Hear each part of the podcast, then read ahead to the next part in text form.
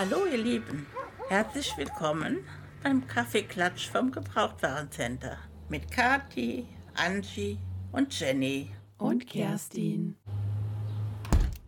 Willkommen zurück auf dem Gebrauchtwarencenter. Wir Mhm. sind heute wieder zu vier. Die Yes. liebe Kati ist am Start. Hallo. Die Kerstin ist auch wieder dabei. Hallo. Und die Angie ist auch am Start. Hallo. Hallihallo. Wird wieder kuschelig heute. Aber ne? wirklich. Wird so eng. Wir müssen mal einen größeren Tisch kaufen, damit wir hier besser dran passen. Achso, da müssen wir aber auch noch sagen, und die Jenny ist auch da. Ja. Hallo, Ja, ich bin auch da übrigens. Ich, ich, bin, ich bin hier vor, vorhanden. Ja, äh, heute haben wir uns wieder was Tolles ausgedacht.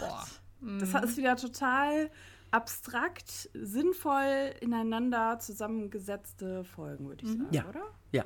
Ja. Definitiv. Ja, was haben wir denn heute Schönes im Angebot?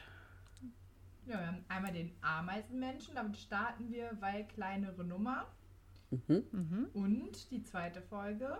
Die schwarze Madonna. Schwarze Madonna. Einmal die Folge 32 und einmal die Folge 127. Ja, fein. Dann äh, ja, fangen wir mit äh, Krabbeltieren an, würde ich sagen, heute. Direkt Schocktherapie für Kati. Direkt mal, direkt mal was Schönes. Mein, mein zweites, äh, meine zweite Triggerfolge nach den Tauben. Kati geht einmal durch Intensivtherapie mit den drei Fragezeichen. Ja, ich würde sagen, wir starten mit einem Klappentext. Wer, wer wäre denn mal so frei? Kerstin? Ich opfere mich. Okay, vielen Dank. Eine Vogelscheuche erwacht plötzlich zum Leben und stürzt sich auf alles, was ihr in die Quere kommt.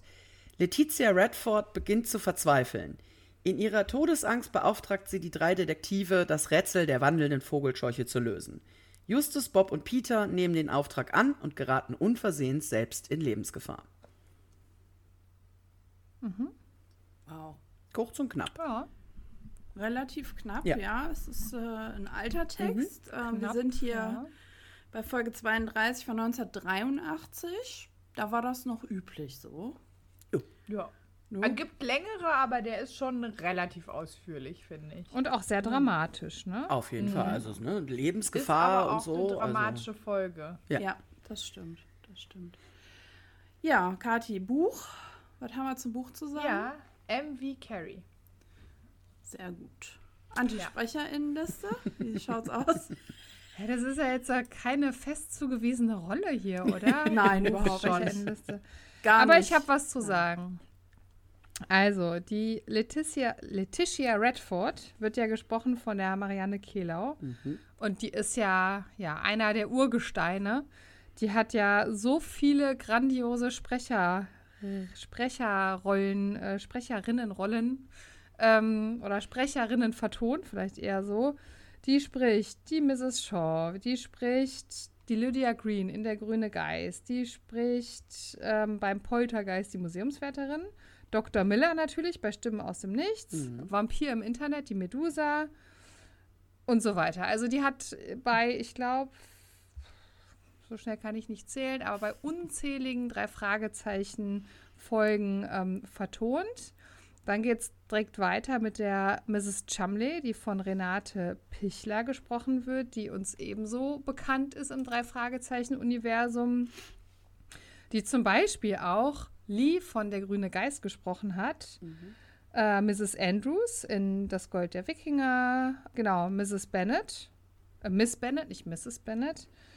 Und äh, bei den flüsternden Puppen die Oma. Also auch äh, sehr, sehr viele Rollen gesprochen. Und dann reiht sich da natürlich noch Katharina Brauren mit ein, die auch, ja, unsere, ich glaube, liebste Sprecherrolle, nämlich die Bugel, Die Bugel, gesprochen genau. hat. Die Äh, und das, ist auch so die. Stimme, finde ich, die da am meisten heraussticht. Ne? Die man auch Ähm. immer und sofort wiedererkennt. Ja. Die Bugel auch, hörst du immer. ähm, Das Die, stimmt. die erkennt sogar ich wieder. Ja, genau. Und die hat übrigens auch in Das Narbengesicht die Mrs. Denicola gesprochen. Stimmen aus dem Nichts, Abigail Hooligan und natürlich, und das war mir sofort im Kopf, die Amme bei Vampir im Internet. Mhm. Ja, und dann haben beim Vampir im Internet eben auch ähm, Katharina Brauren und die Marianne Kehlau auch wieder zusammengesprochen. Also wenn es um ich will jetzt nicht den Damen nicht zu nahe treten, aber ältere Damen geht, sind die drei öfter mal am Start und ähm, das war mir aufgefallen. Ja. Also in der Folge ist so gut wie keine unbekannte Stimme. Es sind alles. Wiederholungs, fast alles Wiederholungstäter. ja. Also das ist Und wirklich. Obwohl ja, Ja. al- also das ist ja, also Wiederholung, das ist ja eine junge Folge. Also Ja. die haben sich danach, also wie, sie waren darauf folgend Wiederholungstäter. Versteht man, Ja. was ich meine? Ja, ne? Ja. Ja, wahrscheinlich Ja. verstehen wir es. aber sowieso die Besetzung, also wir gehen ja gleich thematisch rein, aber ich finde, es ist großartig gesprochen. Komplett. Du hast halt alle Stimmen, die auftauchen. Jede Stimme ist für sich sehr markant und manchmal in manchen Hörspielen, gerade in den neueren, finde ich, weiß man, wenn man nicht so richtig sich konzentriert, ja, wer spricht denn jetzt? Aber da kann man es wirklich glasklar raushören. Mhm. Klare Stimmfarbe sozusagen. Absolut. Das stimmt. Stimmfarbe. Aber es Genau. ist halt auch eine ganz gute Aufteilung, weil es äh, halt relativ viele weibliche und männliche Charaktere gibt. Ich finde, in den neueren Folgen ist es auch oft so, dass viele männliche Charaktere dabei sind. Mhm. Zumindest so gerade gefühlt. Ich habe jetzt keine Statistik geführt. Ja, aber doch, stimmt. Also die so letzten gefühlt. Male bei unseren Aufnahmen hatten wir das öfter mal ge- festgestellt, dass es dann wenig oder dass die halt nur eine weibliche Rolle nur erwähnt wird, aber keine Sprechrolle Mhm, hatte. zum genau. Beispiel, ne? Stimmt, ja. Ja, der Originaltitel des Buches heißt übrigens Das Geheimnis der finsteren Vogelscheuche. Ja. Mhm. Und im Netz finden also viele tatsächlich, dass das der bessere Titel auch fürs Hörspiel gewesen wäre. Voll. Sehe ich genauso. Da werden wir ja wahrscheinlich im Laufe der Diskussion oder im Fazit dann auch noch Mhm. mal drauf. Ja, wollen wir dann mal in die Folge reingehen thematisch? Aber Gerne, gern gerne. Ja, wir befinden uns irgendwo im Niem Niemandsland, würde ich jetzt mal so sagen. So fühlt man sich auf jeden Fall. So ein bisschen ländlich. Und äh, es gibt eine Autopanne. Die drei sind mit Patrick unterwegs. Ja, müssen dann irgendwie Hilfe holen, um das Auto abschleppen zu lassen oder reparieren zu lassen. Und laufen dann quasi durch dieses Feld, Maisfeld. Hm. durchs Maisfeld, genau. Und ja, dann äh, gibt es die erste Begegnung mit der Vogelscheuche. Vermeintlich. Beziehungsweise die drei werden für die Vogelscheuche gehalten, Mhm. weil sie nämlich fast irgendwie von dem, äh, ja, Dr. von Woolley. dem, Dr. Woolley, vom ja. Charles Woolley, äh, was sagt der, der hat ihn fast geköpft oder was macht der Der da? hat einen Stein in der Hand und geht auf Justus los. Äh, ach nee, mit dem, mit dem, dir, dem, mit dem Beil, das hau dir eins auf den später. Kopf oder irgendwie so. Ich hau dir eins auf den Kopf. Du alte Vogelscheuche, ja. Ja. Ja, genau. Und Und er dann, wirkt ach, ich auch habe die nicht Brille nicht an und sorry. Und so, genau, er wirkt schon sehr durch den Wind, unser Dr. Woolley, wo man sagt, ah, der ist Wissenschaftler und sagt auch direkt selber von sich, ah, sorry, ne, ich, ich dachte, naja, und versucht es dann so ein bisschen runterzuspielen, aber er ist schon sehr, sehr aufgebracht. Ja. Ähm, und denkt echt, da steht so eine kleine Vogelscheuche. Mhm. Ja. Naja, und wir erfahren dann ja auch relativ schnell am Anfang der Folge, ähm, dass er halt Insektenforscher ist und sein Fachgebiet ist natürlich, wie sollte es anders sein, die Ameise. Ja. Und da wollte ich euch mal fragen, wusstet ihr eigentlich, dass es eine Ameisenart gibt, die nach Harrison Ford benannt wurde, nach dem Schauspieler? Nein. Nein. Ja. So, jetzt, äh, mein Latein ist super. Pass auf. Phaidole Harrison Fordi. Eine Hondur äh, also eine Ameise aus Honduras. Und der Harrison Ford ist nämlich ein großer Umweltaktivist und äh, die, ja, die Entdecker oder Entdeckenden haben halt gesagt, ja gut, das äh, honorieren wir mal, indem wir halt der Ameise dann sozusagen seinen Namen geben und deswegen heißt die halt Fedole Harrison Fordi. Süß. Ja. Süß, oder? Ja. Ich hätte auch gerne eine Ameise, die nach mir benannt ist. Ja, also wenn ihr da im Netz mal ein bisschen auf die Suche geht, es gibt sehr viele Tiere an sich, die nach Promis benannt wurden, lateinisch, weil die halt in irgendeiner Form damit zu tun haben, weil sie auch eben Umwelt, ähm, sich für die Umwelt einsetzen oder für, für Naturschutz oder weil das Tier vielleicht dieser Person aus, irgendeiner, aus irgendeinem Grund ähnlich sieht. Also auch das ist da manchmal möglich. Aber ich muss noch mal kurz davor oder dabei einhaken, weil das, das äh, Maisfeld, ich wollte gerade schon Ameisenfeld sagen, Oh. das Maisfeld hat, äh, war, schon- war schon bei mir der erste Trigger-Auslöser, weil da kann Kerstin jetzt nicht mitreden, aber Angie, Jenny und ich sind in einem Ort aufgewachsen, wo es äh, eine Anstalt für Triebtäter gab. Und in äh, einer Regelmäßigkeit sind dort äh, Herren abgehauen. Und dann gab es immer die Aussage, dass Kinder, du mussten dann von der Schule abgeholt wurden, man durfte nicht alleine laufen und so. Und wir sind eher ländlich aufgewachsen. Dort gab es viele Maisfelder und uns wurde von frühester Kindheit eingebläut, dass man nicht in die Maisfelder geht, weil es da gefährlich ist, weil die Triebtäter sich da verstecken. Also ich muss erstmal Und deshalb habe Ich ich habe bis das, heute Angst vor Maisfeldern. ich hab das überhaupt nicht auf dem Schirm, Kat. Ich habe es komplett anders abgespeichert. Ja. Ich war jetzt auch mehr bei, bei Stephen King, Kings Kinder des Mais. Da gibt es auch ein, ein Buch, wo äh, Jugendliche, naja, ein bisschen mit Menschenteilen spielen, um es sehr knapp zusammenzufassen. Also man, man wird nicht älter als 18, glaube ich, in dem Buch.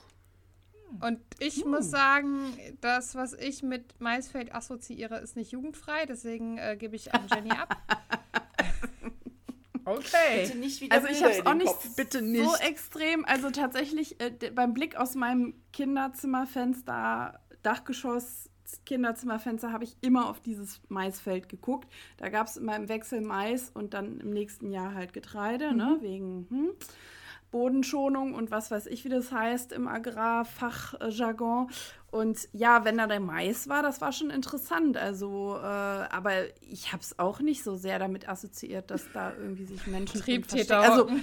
Also, ja, also wir haben uns da eher selber drin, drin versteckt oder so. Ist ne? ja fast das also, Gleiche. Aber Moment mal, warum durftet ihr im Maisfelder nicht? Was war da los? War halt ein paar Jahre später, da Tja, sind die Triebtäter keine öfter Ahnung. abgehauen. Keine Ahnung.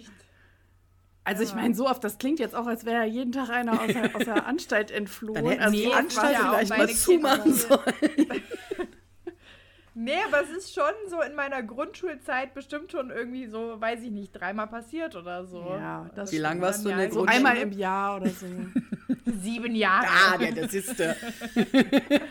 Forever Also Grundschule. tatsächlich war bei mir eher immer dieses ähm, Hubschrauberkreis, ist es eine Ja, abgehauen. genau. Deswegen habe ich Hubschrauber, aber nicht Maisfeld mit äh, dieser Geschichte verbunden. Und es waren übrigens, ich möchte ergänzen, nicht nur Triebtäter. Nee, es waren auch einfach Leute. es waren die auch psychisch kranke äh, sonstige Täter. Die Ja. haben andere. ähm, Also die sogenannte Naja, aber wie es halt so war, Ja, ja, genau. genau, aber wie es halt damals so war, es war halt immer so die Angst der Eltern, dass, dass jemand ist, egal auf welcher Ebene er den Kindern was antut, es muss ja nicht unbedingt, äh, ne? Kann ja auch einfach ein gewalttätiger Mensch sein und den muss man ja auch nicht als Kind begegnen, ne, Nein. wenn er gerade da versucht zu fliehen. Aber anyway, Kati hat ein Trauma von Maisfeldern und äh, ja, es, äh, tu, tut uns leid, Kati, können wir jetzt gerade Ja. nicht heilen, leider. Das Teilt Trauma. niemand mit mir. Sitze ich Nee. alleine Möchtest du eine meinem Tüte Trauma. Popcorn? So zum. Nö, ist okay. Ja, äh, wir erfahren dann auch relativ schnell, dass es in diesem Ort das Mosby-Museum gibt. Und das ganze Ding beherbergt eine Kunstsammlung und äh, hat keine Fenster aus Gründen, Ja. damit eben die Kunst nicht beschädigt wird, kein Licht abbekommt. Das wird dann später auch nochmal erläutert bei der Führung durchs Museum, warum das so ist, aber ist ja total logisch eigentlich, ne? Licht schadet den Kunstwerken, sagt er dann ja auch Ja. noch. Ne? Kann ich kurz einwerfen, dass direkt die nächste Szene nach diesem traumatischen Maisfeld äh, am nächsten Morgen, die sitzen, also ich finde schon super, am nächsten Morgen sitzen sie in der Eisdiele, also Eiscreme zum Frühstück. Und irgendein Typ random setzt sich dazu und sagt, ja, ja, von der Vogelscheuche habe ich auch schon gehört. Ah ja, Ich fand diese Szene so, verdrängt. A, warum belauscht der drei Teenager? Und B, Ja. warum mischt er sich dann auch noch ins Gespräch ein und setzt sich einfach dazu, als hätte er mit denen schon einen Sack Salz zusammen gegessen? Also, Vielleicht ist er gerade auch aus der Anstalt gekommen. oh ja, Der das kam auch direkt vieles. aus dem Maisfeld. Ja. Der hatte vielleicht auch noch so eine Sockenpuppe, die mit, mitgesprochen hat. Sehe ich auch so. Oder er ist die Sockenpuppe. Das würde ganz viel erklären. Mr. Zylinder. Ähm, Jetzt habe ich Bilder im Kopf. aber es stimmt, aber die sind ja in Rocky Beach und das ist ja auch voll weit weg von dem Ort. Und ich meine, warum weiß, also ne, Ja. wie du sagst, voll strange, der, der spricht die an, das ist schon mal strange genug und dann halt so dass sich das bis Rocky Beach rumgesprochen hat, dass Ja. es da die Vogelscheuche Weil- gibt. Das Ja, Ne, es, ist, es ist ja auch so, dass das, was wir ja später dann erfahren, ja auch bis dahin keinerlei Anzeige oder sonst irgendwas erstattet worden ist. Es kann also auch sich noch nicht bis in die Presse geschlichen haben. Also warum, ich meine, es wird erklärt, warum er arbeitet für das Sicherheitsunternehmen des Mosby Museums. Aber trotzdem, warum ist er da? Warum, also es ist vieles ungeklärt in dieser Szene. Ja, weiß und also es ist halt einfach wirklich super strange, wenn man sich mal zurückversetzt, als ich 13 war, wenn ich da mit zwei Freundinnen in der Eisdiele gesessen hätte und dann setzt sich so ein random Erwachsener dazu. Ja. Das hätte ich auch einfach super gruselig gefunden. Hätte ich Also, Entschuldigung, geht's noch? Was machen Sie hier? Es ist unsere Vogelscheuche, geh weg. So, wir sind ja, ich bin ja eben schon ein bisschen vorgeritten zum Mosby-Museum, bevor sie in der Eisdiele waren. Ähm, aber nochmal, um das zu verorten, wir haben das Mosby-Museum im Ort, da gegenüber ist die Villa der Redford, halt, äh, wo die, wo die Letitia wohnt. Und ähm, ja, entschließen ja dann mehr oder weniger, sich um den Fall zu kümmern und fahren dann eben wieder zurück in den Ort, um halt mal mit der Miss Redford zu sprechen, was, ja, was ist ihnen denn widerfahren und was, was ist da überhaupt los? Beim Lagesondieren steht natürlich eine Vogelscheuche im Maisfeld, die von den dreien auch sofort untersucht wird. Und wer, da sind wir wieder bei den Pilzen aus dem Boden, steht auf einmal hinter ihnen Miss Redford, die sofort darauf eingeht, ah, ihr habt auch die Vogelscheuche gesehen, ihr müsst das sofort allen erzählen, die halten mich hier alle für bekloppt. Für Gaga. Ja. Keiner glaubt mir, dass die sich bewegt und mich bedroht und ähnliches. Dass ich mir die nicht nur einbilde. Und die ist halt einfach auch total rüber. Die ist komplett weil drüber. Dann, er fragt ja dann auch so, was ist denn da los? Ja, die sind eklig, die sind voll Insekten und die, keine Ahnung. Da, äh. und dann sag, sagen die ja auch so sinngemäß, ja, Insekten sind eigentlich nur voller Stroh, aber was, ne, also Ja. nicht Insekten, voll mit Insekten, was ist denn mit Nee. der los? Aber da war ich, muss ich sagen, war ich bei ihr. Weil wenn da so eine Vogelscheuche monatelang auf dem Feld steht, Ist da so. sind ganz sicher Spinnen und Fakt. Heuschrecken und so drin. Natürlich. Ist ein Fakt, habe ich Ja. mir auch gedacht. Ja, ja. ja. Aber sie tut ja so, als wenn die komplett die Füllung aus Zeug ist. Ja. So, so Ja, aber wir wissen ja später Nee. auch warum. Und das Ja, Ja, und- wir wissen später warum, ja. Wir wissen später warum, aber auch unabhängig davon muss ich sagen, gebe Mhm. ich ihr inhaltlich absolut recht. Also wenn Ja. du da so ein Vieh mal auseinander nimmst, da sind sehr viele Insekten drin. ich würde mir jetzt auch sicher. keine Vogelscheuche ins Bett legen, weil da weiß er aber, was Nee. los ist dann, ne? Nö, Nee, würde ich jetzt auch jetzt nicht. nicht Ich legen. wäre aber bei weitem nicht so hysterisch wie Miss Redford. Gut, so Genau. hysterisch kann keiner werden. Nein. Also, Die, Mut- die hat Doch. ein Nervenkostüm aus Seidenfäden.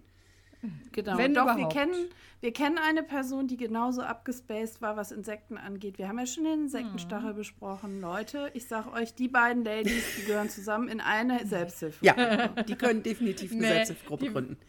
Nee, die würden sich ja gegenseitig total aufstacheln und triggern immer. Das würde gar nicht gut werden. Die kriegen so eine Konfrontationstherapie mit Insekten.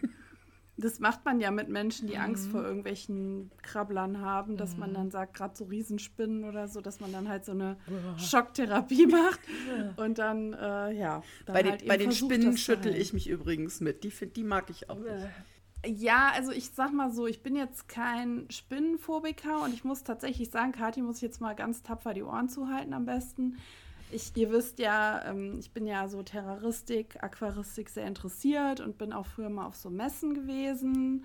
Und da gibt es ja halt auch Aussteller, die dann halt eben Schlangen oder sonstiges halt dann da präsentieren, so Züchter. Und äh, unter anderem natürlich auch Vogelspinnen. Und ich war halt einfach neugierig und wollte halt mal so ein Viech anfassen, weil ich dachte so, alle reden davon so ungefähr, ich würde das gern mal so erleben. Und dann hat sie eine Spinne genommen und mir die so auf die Hand gesetzt und dann ist sie so über meinen Arm gekrabbelt. Und natürlich war es eine Überwindung, weil die sind ja halt einfach auch groß. Die ist so groß wie eine Hand gewesen ungefähr. Aber man hat wirklich, also man tut denen ein bisschen Unrecht. Man tut denen sehr Unrecht, weil die sind wirklich ganz sanft, wie sie da so herlaufen. Und ähm, also, ich meine, wie gesagt, zu Hause halten muss ich mir das auch nicht.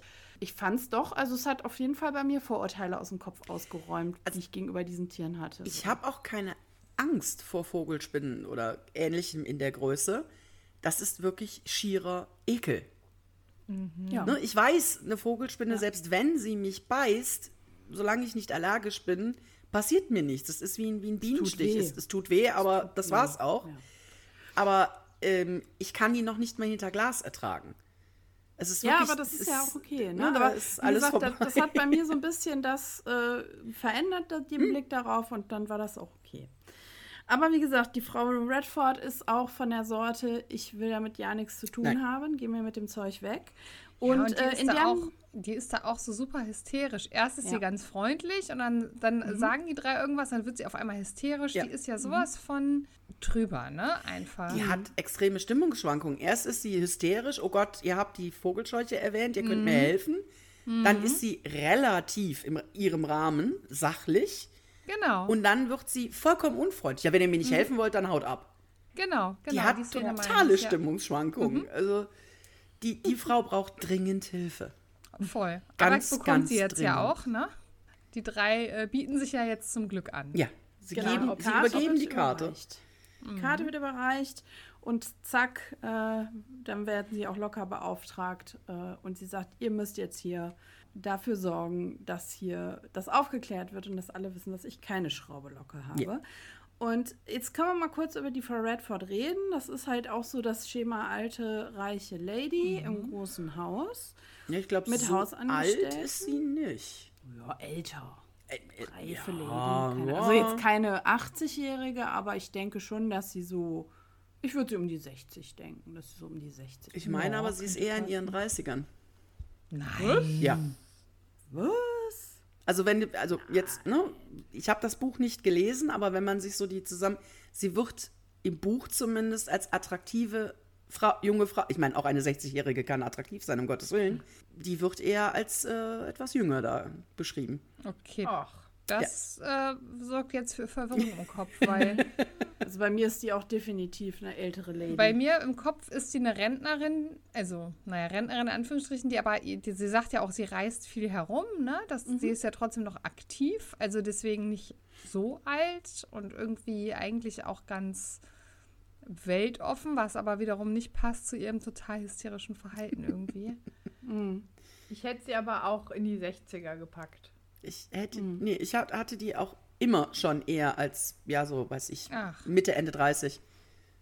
Ja, wegen Eher der Mitte Stimmfarbe 30 ist für mich im- irgendwie älter, Ja. finde ich, von der Stimmfarbe her. Aber gut, ist ja, ist ja witzig, dass ein Hörspiel einfach, ne, dass man halt so, wahrscheinlich die auch so, äh, wie sagt man, vom inneren Auge hat, die Person, wie die dann vielleicht ist, ne? Also ich habe die halt eher so ein bisschen älter, auch so ein bisschen trutschiger von den Klamotten, so ein bisschen puffelig, trutschig, rüschig, sage ich jetzt mal, die Klamotten. So sehe ich die vor meinem inneren Auge. Und dann würde das ja nicht passen mit der 30- oder 40-jährigen Dame, die reist. Also, ne, so. Ja, witzig. Und sie nennt dann halt auch wortwörtlich den Dr. Wully den Ameisenmenschen O-Ton. Daher kommt dann auch der Der, Hörspieltitel. Ja. Genau. Genau. Ja. Und dann ein Schreihilfe holt die Pferde.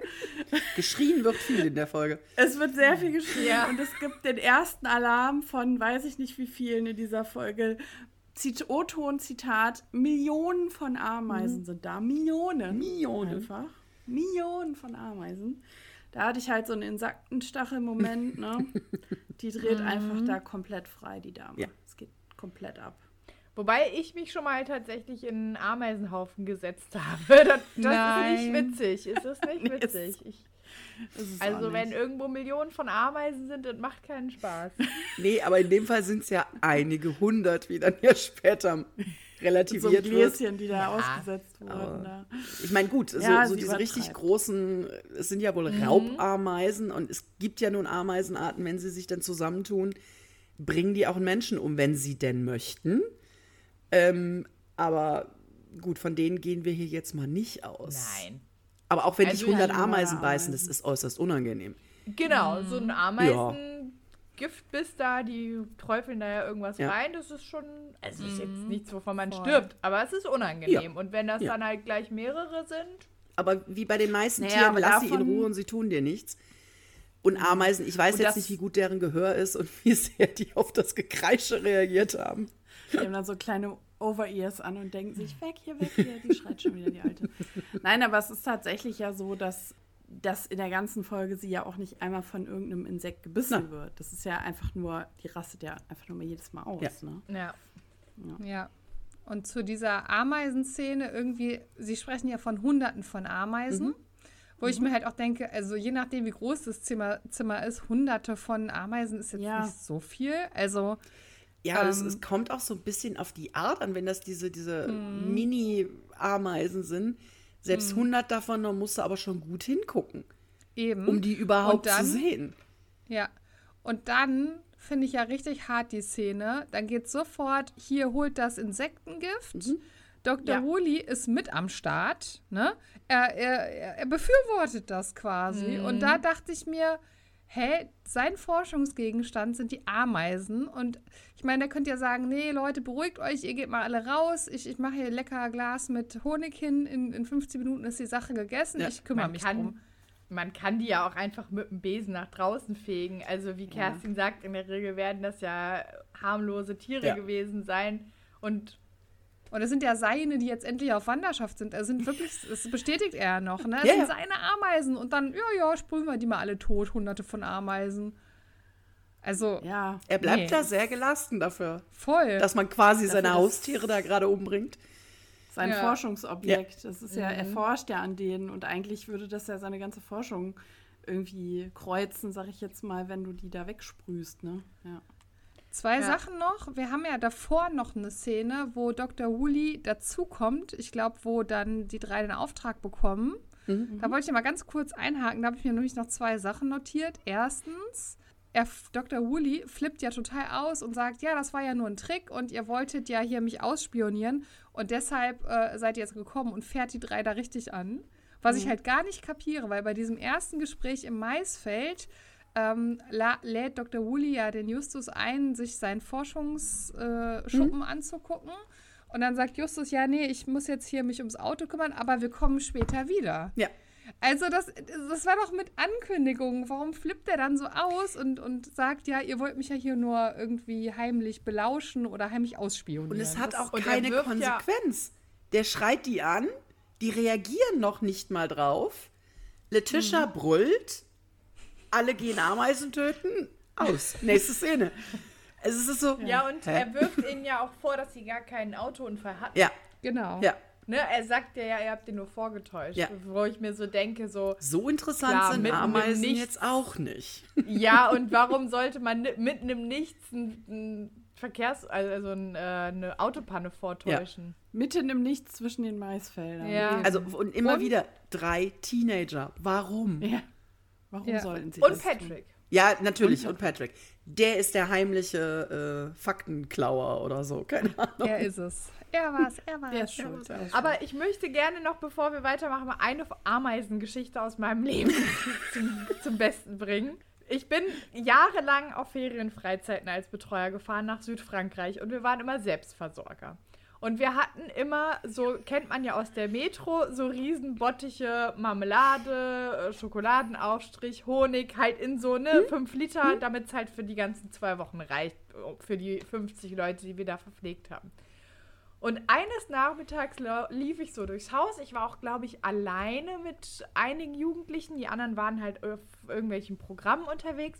Und auf einmal habe ich eine riesige Ameisenstraße entdeckt, die so einmal quer durch unser gesamtes Haus lief. aber halt auch nicht so so ein bisschen, sondern wirklich, ich war, es waren zwei oder drei Spuren. Also es war eine richtig auffällige Ameisenstraße. vier für die Ameisen. Aber wirklich, es war wirklich die A4 für die Ameisen. Einmal durchs Ruhrgebiet. Und dann habe ich das ganze Haus abgesucht und habe halt wirklich, ich glaube, mehrere Stunden damit verbracht, den Zielort dieser Ameisenstraße zu finden, weil der halt auch so hinter Schränken herging, unter Tischen und so. Also es war wirklich richtig krass. Und letztendlich habe ich das Ende der Ameisenstraße irgendwann Oh, gefunden. Es ging den es. Kühlschrank hoch zu unserem Riesenbottich Honig. Und dann habe ich den aufgemacht und es war halt echt schon so eine 3 Zentimeter Schicht tote Ameisen da drin, weil die halt in den Bottich Ja, gefallen ja. sind und natürlich nicht mehr rauskamen aus dieser klebrigen Oh Masse. nein. und es tat Ja. mir halt auch so leid für die Ameisen. Und dann habe ich, habe ich halt den restlichen Nachmittag damit verbracht, den, die Ameisen vom Honig abzuschöpfen, den Honig außen zu spülen, damit da halt nichts mehr draußen ranklebt, damit die Ameisen nicht halt wieder davon angelockt werden, den Deckel richtig drauf zu machen, die ganzen Ameisen rauszufegen. Also Das ich hab heißt, ihr habt den mal- schon weitergegessen, diesen Leichenbottich da. Natürlich. Wenn du fünf Liter Honig hast und davon ist ein Liter vielleicht noch nicht mal. Du hast 200 gesagt, du hast gerade 300 von. Nein, du hast gerade von drei Zentimeter Leichentiefe gesprochen. Ja. Ja. Kerstin kann nicht mehr. Weißt du, was ich erst gedacht habe? So Wir haben es den Kopf Jugendlichen natürlich nicht erzählt. Nein, ne? Die wissen nicht, aber ich habe jetzt gedacht, die Kathi hat dann so lange nach der, nach der Ursache gesucht, dass irgendwann so ein Glas vorbeigewandert ist an ihr, weil die Da gab es doch mal eine hervorragende Werbung von äh, Ja, ja. Drumtabak, wo die Ja. Ameisen eine Zigarette drehen und dann damit abhauen. Die war großartig. ja. Ähm, Aber ja, Grüße äh, gehen raus an alle, die sich an eine Kati von der Ferienfreizeit erinnern. Wenn du nach, dem, nach deinem Honigbrot Bauchschmerzen hattest, da war Leiche mit drin. Aber das ist doch nur Chitin. Und Protein und Eiweiß. Also ich meine, Vor allem in anderen Ländern gibt es so Schnaps mit so Larven drin und so. Da wird ja wohl ein bisschen Honig, wo mal eine Ameise drin geschwommen hat. ihr wart Trendcenter. Äh, Insekten sind doch mittlerweile als Lebensmittel zugelassen. Ja, ja. also, stimmt. ich bitte dich. Jetzt äh, möchte ich auch noch eine ganz, ganz, ganz kurze Ameisengeschichte zum Besten geben. Ähm, als ich dieses, diese Folge hörte, habe ich Kartoffeln geschält. Für Kartoffelpüree. Und dafür habe ich so ein, ich habe halt so ein, so ein Biomüll draußen, da habe ich immer so einen riesen, äh, ja, Bottich quasi, wo ich dann reinschneide. Und dann höre ich so die Folge und das war die erste Ameisensichtung. Und wisst ihr, was da passiert ist? Da ist echt aus diesem Bottich eine Ameise rausgekrabbelt. Die hat wollte Stichwort gehört. Und das fand ich so witzig, weil ich halt gerade der Ameisenmensch höre und gerade die Ameisensichtung ist und dann kommt die da so rausgekrabbelt und sagt so, hey, okay, das flasht euch jetzt nicht so. Ich fand's total krass. ja, ähm, Ja. und was das zweite noch, was ich, ähm, was ich mir noch notiert habe bei dieser ersten Begegnung mit dem Dr. Woolley, ich glaube, das ist sogar noch davor, wo die ähm, sich im Maisfeld begegnen, wo er seine ähm, Forschungsstation Schrägstrich Schuppen zeigt. Er öffnet die Tür und da war der Dieter von der Tech Tontechnik, war wieder im Keller und hat dann das Tape von dem äh, Gespensterschloss rausgeholt. Und das ist das gleiche Türöffnen wie vom Gespensterschloss. Original Dieter. das gleiche Quietschen. Für Die mehr haben nur das nicht eine. gelangt. Es gab damals nur zwei, einmal Türknarzen und das musste für alle Türen herhalten, die es in allen Folgen Ich meine, sind die 80er, wir hatten halt nichts, ne? Wir hatten. Wir hatten doch nichts. Ja, gut. Aber wir Dieter sind. ist er übrigens. Dieter holt immer die, Ja, Dieter. Holt immer die Bänder aus dem Keller. Dieter. Grüße gehen raus an Dieter. Genau, wir sind wieder in der Szene, wo hunderte von Ameisen unnötigerweise. Millionen. Millionen. Nein, Millionen. hunderte. Sind hunderte, sagen sie. Nein, Ähm, laut Letitia sind es mehr. Äh, hunderte Ameisen getötet wurden, unberechtigterweise. Und die drei Ja. wollen es halt jetzt klären, ne? Die sagen, Genau. okay, machen wir Die jetzt. drei wollen es klären und sie erzählt dann eben auch von dieser Aktion im Auto, dass dann auf einmal halt. Ja, also ich wäre persönlich, glaube ich, den Hang vor Schreck runtergefallen, wenn Ja. auf einmal, ich gucke in den Rückspiegel und dann sitzt da irgend, also egal was da gesessen wäre, da kriegst du ja den, den, den Todesschreck und reißt wahrscheinlich das Lenkrad rum, also mega Voll gefährlich. gefährlich. Voll. Voll gefährlich, dass da jemand sowas mit ihr gemacht hat, sich da ins Auto geschlichen hat. Dachte ich mir Eben. auch, ich wäre tot danach. Ja, ich wäre auch tot gewesen. Entweder Herzinfarkt oder ein Hang runtergefahren, Mhm. eins von beiden. Vielleicht beides gleichzeitig auch. Also in Kombination bei mir. Ja, Der Herzinfarkt hat dazu geführt, dass du Mhm. in die Böschung ja fährst. genau, Ja, das ja, wäre ja. passiert. Danach gibt der Mr. Miles auch eine Führung im Museum und da muss ich sagen, das fand ich eine sehr, sehr schöne Beschreibung des Raums und die Gerüche, wie die da so durchlaufen und ähm, ja, halt eben, wie er das alles erklärt, warum da keine Fenster sind, damit die Kunst halt nicht ähm, ja, vergilbt oder irgendwas ne, durch die UV-Strahlung Schaden nimmt. Und da muss ich sagen, wie gesagt, total cooles Setting. Da war ich richtig drin so in diesem, es roch nach ne, Farbe Terpentin und und so, so, ja. wie, wie er das beschreibt. Sehr, sehr cool. Ja, und dann ist wiederholt die Pferde, ne? Es gibt wieder Alarm. Letitia schreit wie am Spieß. Ja, und jetzt muss Kati wieder ganz stark sein. Denn Die- jetzt, Die Spinne. äh, ja, äh, die dicke Spinne. Dicke Spinne krabbelt über den Fuß. Eine Aber- Tarantel. Tarantel. Ja, aber Moment, ne? Ich habe nochmal extra nämlich geguckt, wie groß so ein Viech sind und die sind schon so auch Handgröße, ne? Also so groß sind die schon. Also ich glaube, ich wäre auch dezent ausgerastet, wenn mir so ein Vieh, Ja. Ja. wenn ich aus dem Pool steige, da irgendwie über den Fuß oder sonst wo Sagt. Justus ja auch. Mhm. Das Der kann er verstehen. Ja. und geweint. Und sich übergeben danach. Vor Schreck. ja, aber die alles in allem äh, ja, sich rauskristallisierende Frage ist halt, wer will die arme Frau denn so ärgern und so ja, in den Wahnsinn treiben?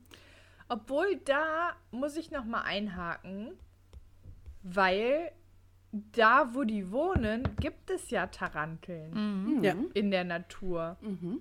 Und das fand ich dann so, also klar mit den Hunderten von Ameisen, dass das nicht normal ist, okay, aber dass man, vor allem wenn man halt auf dem Land wohnt, dass da eine Tarantel schon mal auch vorbeigehen kann, ist jetzt nicht so unwahrscheinlich. Nee. Sagen sie ja auch. Ja, ich glaube, das war jetzt Zufall, ne? aber das spielte natürlich in die Karten. Die hat da wahrscheinlich keiner extra hingelegt, sondern Nee. die war da einfach so. Die wollte mal ein bisschen spazieren gehen und Ja. dann ist sie am Pool Ja, vorbeigekommen. die wollte auch eine Runde schwimmen halt, ne? Was man Hat halt die so Poolnudel unter einem ihrer acht Beine. Die hatte bestimmt auch so eine, so eine, so eine Badekappe auf oder sowas. Aber also das finde ich eigentlich, das bleibt ja auch offen, ob die jetzt bewusst gesetzt wurde oder das Zufall ist, aber das finde ich eigentlich ist auch gerade ein ganz. bisschen grün im Gesicht Mhm. hier. Aber das Bild mit der Poolnudel finde ich herrlich. Niedlich Ja. fände ich auch so acht Schwimmflügelchen. Nee. Kriegen die Mit Dinger noch ihren niedlich. großen Glubschaugen guckt sie da aus dem Wasser und hat richtig Spaß. Bah, und ihr Planscht fetter, so. fetter mit ihren- haariger Hintern. Und eine Schwimmbrille mit acht Augen. Hä? Mit acht Aufsätzen. Fetter, haariger Hintern. Es ist Sommer, die hat sich komplett geschäft. Die ist total glatt. Total glatt. Wenn es eine weibliche Spinne ist, hat sie die Beine rasiert. Also ich meine, Und den Po. aber hallo. Ja, oder sie muss danach halt gut frottieren und äh, hier mit dem Föhn und so, damit alles wieder schön fluffig und trocken wird. Ne? Also so geht's halt auch. Dann plüscht sie auf. Dann flauscht sie auf. Gut. Ja. Kathi, möchtest du besser. noch Lass was hinzufügen? Ka Kathi möchte sich äh, den Raum gerne weiter. verlassen. geben. Können wir über die zweite Folge sprechen? Aber ich, ich finde in dem Zusammenhang, weil äh, der, der Butler, Diener, was auch immer, dieser Burroughs ist ja der Held, der die Spinne entsorgt. Ich finde dafür, dass das Ehepaar Burroughs da angestellt ist, ist vor allen Dingen Mrs. Burroughs recht respektlos ihrer Arbeitgeberin gegenüber. Also an manchen Stellen so, oh, jetzt brüllt die Alte schon wieder. Also das ist wirklich, das wäre so eine Reaktion, da wartest du förmlich drauf. Und ist so, ja, komm, beruhig dich, ne? Ist gut jetzt. Also ich finde es ein bisschen respektlos an manchen Stellen. Ich meine, andererseits, wer weiß, wie lange die schon mit dieser hysterischen Kuh da in der Villa sitzt. Da hast du irgendwann einfach so, boah, kündige mich, bitte. Ja, und vor allem, wie gesagt, die wohnt halt in einer heißen Region auf dem Land. Ja. Und also die hat vielleicht auch einfach den falschen Wohnort gewählt. Wenn ich dann Angst vor Insekten habe, ist halt einfach schwierig. Ja, das stimmt. Ich meine, bei Insekten im Allgemeinen ist es ziemlich egal, wo du wohnst. Die Dinger sind überall. I- Ist korrekt, Ne? aber ich glaube, da hat das nochmal ein anderes Ausmaß als hier. Ja. Das stimmt, das stimmt. Auch so genau. die, die Heuschrecken sind Aber- größer und so. Lass uns weiter in der Folge gehen. Die Vogelscheuche taucht auf, diesmal mit Sense. Ich dachte, am Anfang hätte sie schon die Sense. Jetzt hat sie die Sense dabei. Und natürlich gibt es wieder Alarm bei Miss Redford und diesmal wird sogar die Polizei auch eingeschaltet, weil eben Die ja, erstaunlich schnell da ist, die Polizei. Die ist wirklich erstaunlich schnell da. fix da. Die müssen hinter der Sofort. Hecke gewartet haben. Ja, die hatten wahrscheinlich gerade eine, eine kleine Runde durch den Ort gedreht. Die wollten Der sich gerade was Mais für ein vielleicht der holen. Der Dorfsheriff ist vielleicht auch einfach der Nachbar. Ja, ich glaube, da ist, es ist auch sonst nicht so viel los. Da können die direkt mal kommen. Ne? Ja. Ja, und am nächsten Abend gehen die drei wieder hin, aber diesmal erzählen sie niemandem, dass sie kommen, weil sie halt ein bisschen, ja, ein bisschen rumschnüffeln wollen, in Ruhe, ohne dass jemand sie irgendwie erwischt. Und ja, die große Frage, die sich hier stellt, ist halt, wer steht hier auf Vogelscheuchen-Cosplay, ne? Also wer hat hier Bock auf, äh, verkleiden, ne? So. Ja. Und Ja, wer ist es? vielleicht sollten wir mal in dem Zusammenhang, ähm, das haben wir noch gar nicht erwähnt, mal über die Mrs. Chumley reden. Die ist ja schon Stimmt, die gibt's aufgetaucht, auch noch, ja. schon, schon längst. Ähm, ja, was, was, was sagen wir über Mrs. Chumley? Die ist, also, ich weiß nicht, ob ich Wow. unbedingt eine, also, ne, die Dame sitzt ja im Rollstuhl, das wird ja recht äh, direkt am Anfang beschrieben und ist so die graue Eminenz im Haus. Wenn Miss Redford nicht da ist, regiert sie quasi in dieser Villa. ähm, und es gibt an einem späteren Zeitpunkt, ähm, wo sie ähm, Miss Redford darum fragt, sollen wir Fotos sortieren? Da hatte ich so, ich weiß nicht, ob ihr den Film kennt, Rebecca von Hitchcock. Ja. Da hatte ich so Ja, Mrs. ja, Danvers Vibes. So dieses, sie ist so ein bisschen sehr bezogen auf ihre Arbeitgeberin. Wo ich dann gedacht habe, so, warum hat die über die Jahre Fotos ihrer Chefin gesammelt? Oder gemacht? Wo ich gedacht habe, so, ähm, das ist keine gesunde Beziehung, die die beiden haben. Also man hat so ein bisschen das Gefühl, die dort agierende und lebende Gruppe, die haben alle eine Therapie nötig in irgendeiner Form. Voll. Gruppentherapie wird dann auch günstiger. Vielleicht ist das auch eine Wohngruppe und sie wissen es nicht. Mhm, betreutes Wohnen, Ja. ja. Ja. Also, Ja, die sind schon alle irgendwie Sinn strange ergeben. Ja. miteinander und, und äh, dass da auch so viele in diesem Haus irgendwie rumschwirren, Ja. ist ja auch irgendwie seltsam.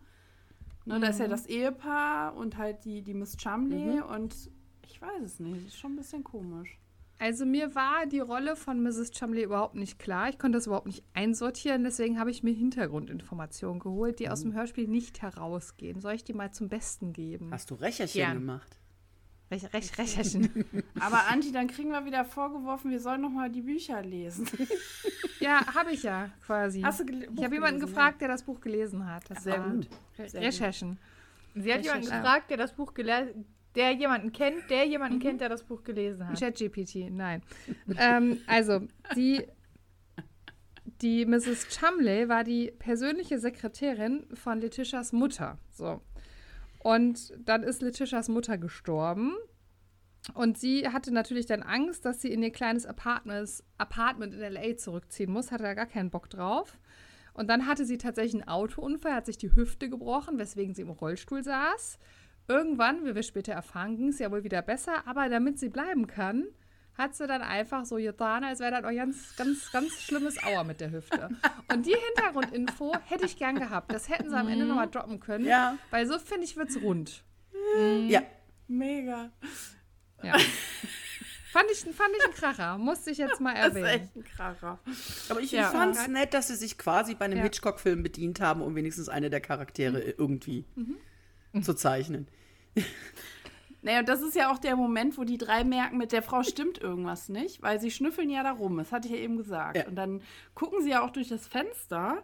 Und dann kommt nämlich das, Angie, dass die Miss Chumley dann auf einmal scheinbar an Dinge rankommt, wo man nicht rankommt, wenn man im Rollstuhl sitzt, ja? Wo, wo Justus direkt schon denkt, so, irgendwie ist die komisch. Die macht uns hier irgendwie echt eins vor. Ja. So. Was mir jetzt bei äh, dabei nochmal aufgefallen ist, ist erstmal das äh, Wording. Ich meine, wir hatten es schon hunderte Male, Mhm. dass das Wording nicht mehr zeitgemäß ist. Will ich aber trotzdem kurz nochmal erwähnen, dass gesagt wird, sie, äh, Peter sagt, glaube ich, ja, sie ist an den Rollstuhl gefesselt. ist halt äh, nicht mehr eine Wortwahl, die man Ja, heute ja, wählen sollte. Und dann habe ich nochmal drüber nachgedacht, wie allgemein so die, wie ähm, Menschen mit Behinderung vertreten sind in der ganzen Hörspielreihe. Reihe, ja. Ähm, und dann dachte ich kurz, es ist ja schon, bei mir ist dann halt Jelena direkt eingefallen, die ja auch im Rollstuhl sitzt. Ähm, und dachte, okay, das ist vielleicht auch einfacher darzustellen, so eine körperliche Behinderung. Dann ist mir aber noch eingefallen, der geistig behinderte Junge von äh, im, äh, hier im, beim Yosemite Schatten des Ja. Giganten. Scha im Schatten des Giganten, genau. Fällt euch noch irgendeine Figur ein? Das sind jetzt die, die mir spontan eingefallen sind, die offensichtlich äh, Menschen mit irgendeiner Form von Behinderung sind. SMS aus dem Ja, Grab, mir die Laila. Die Genau, äh, ja der, nur der per Sch- die nicht sprechen Sprachcomputer Stimmt, spricht. genau, stimmt. Ja. kann. Genau. Und, Und wir haben noch bei den blutenden Bildern, da weiß ich aber nicht, ob er einfach nur, also ob er eben geistig nicht ganz dabei ist, also die Rolle ist auf jeden Fall auch so ein bisschen angelegt, diese Aushilfe auf dem Schrottplatz, der irgendwie die Bilder dann für ganz wenig Geld verkauft und dann irgendwie so total verpeilt ist. Ja. Ich komme leider gerade nicht auf den Namen, wie der heißt, aber das ist so die neue Aushilfe und Justus sagt dann, oh mein Gott, der macht nur Mist. Ich weiß gar nicht, warum die den eingestellt haben. Keine Ahnung. Der kauft halt irgendwie Bilder für 60 Euro und verkauft die dann für 3 Euro das Stück und ist eigentlich, ne, also schmeißt halt das Geld zum Fenster Weiß raus. ich nicht mehr, aber was mir noch einfällt, ist, dass wir ja mehrere ähm, ältere Menschen mit dem Thema Demenz haben. Äh, in der Folge. Insel des Vergessens. Genau, Ja. Insel des Vergessens. Da geht es ja dann um Demenzerkrankte zum Teil auch. Im Labyrinth ist ja auch die, die ehemalige Ja. Schauspielerin, die ja auch offensichtlich an der Schwelle Ja. zur Demenz steht.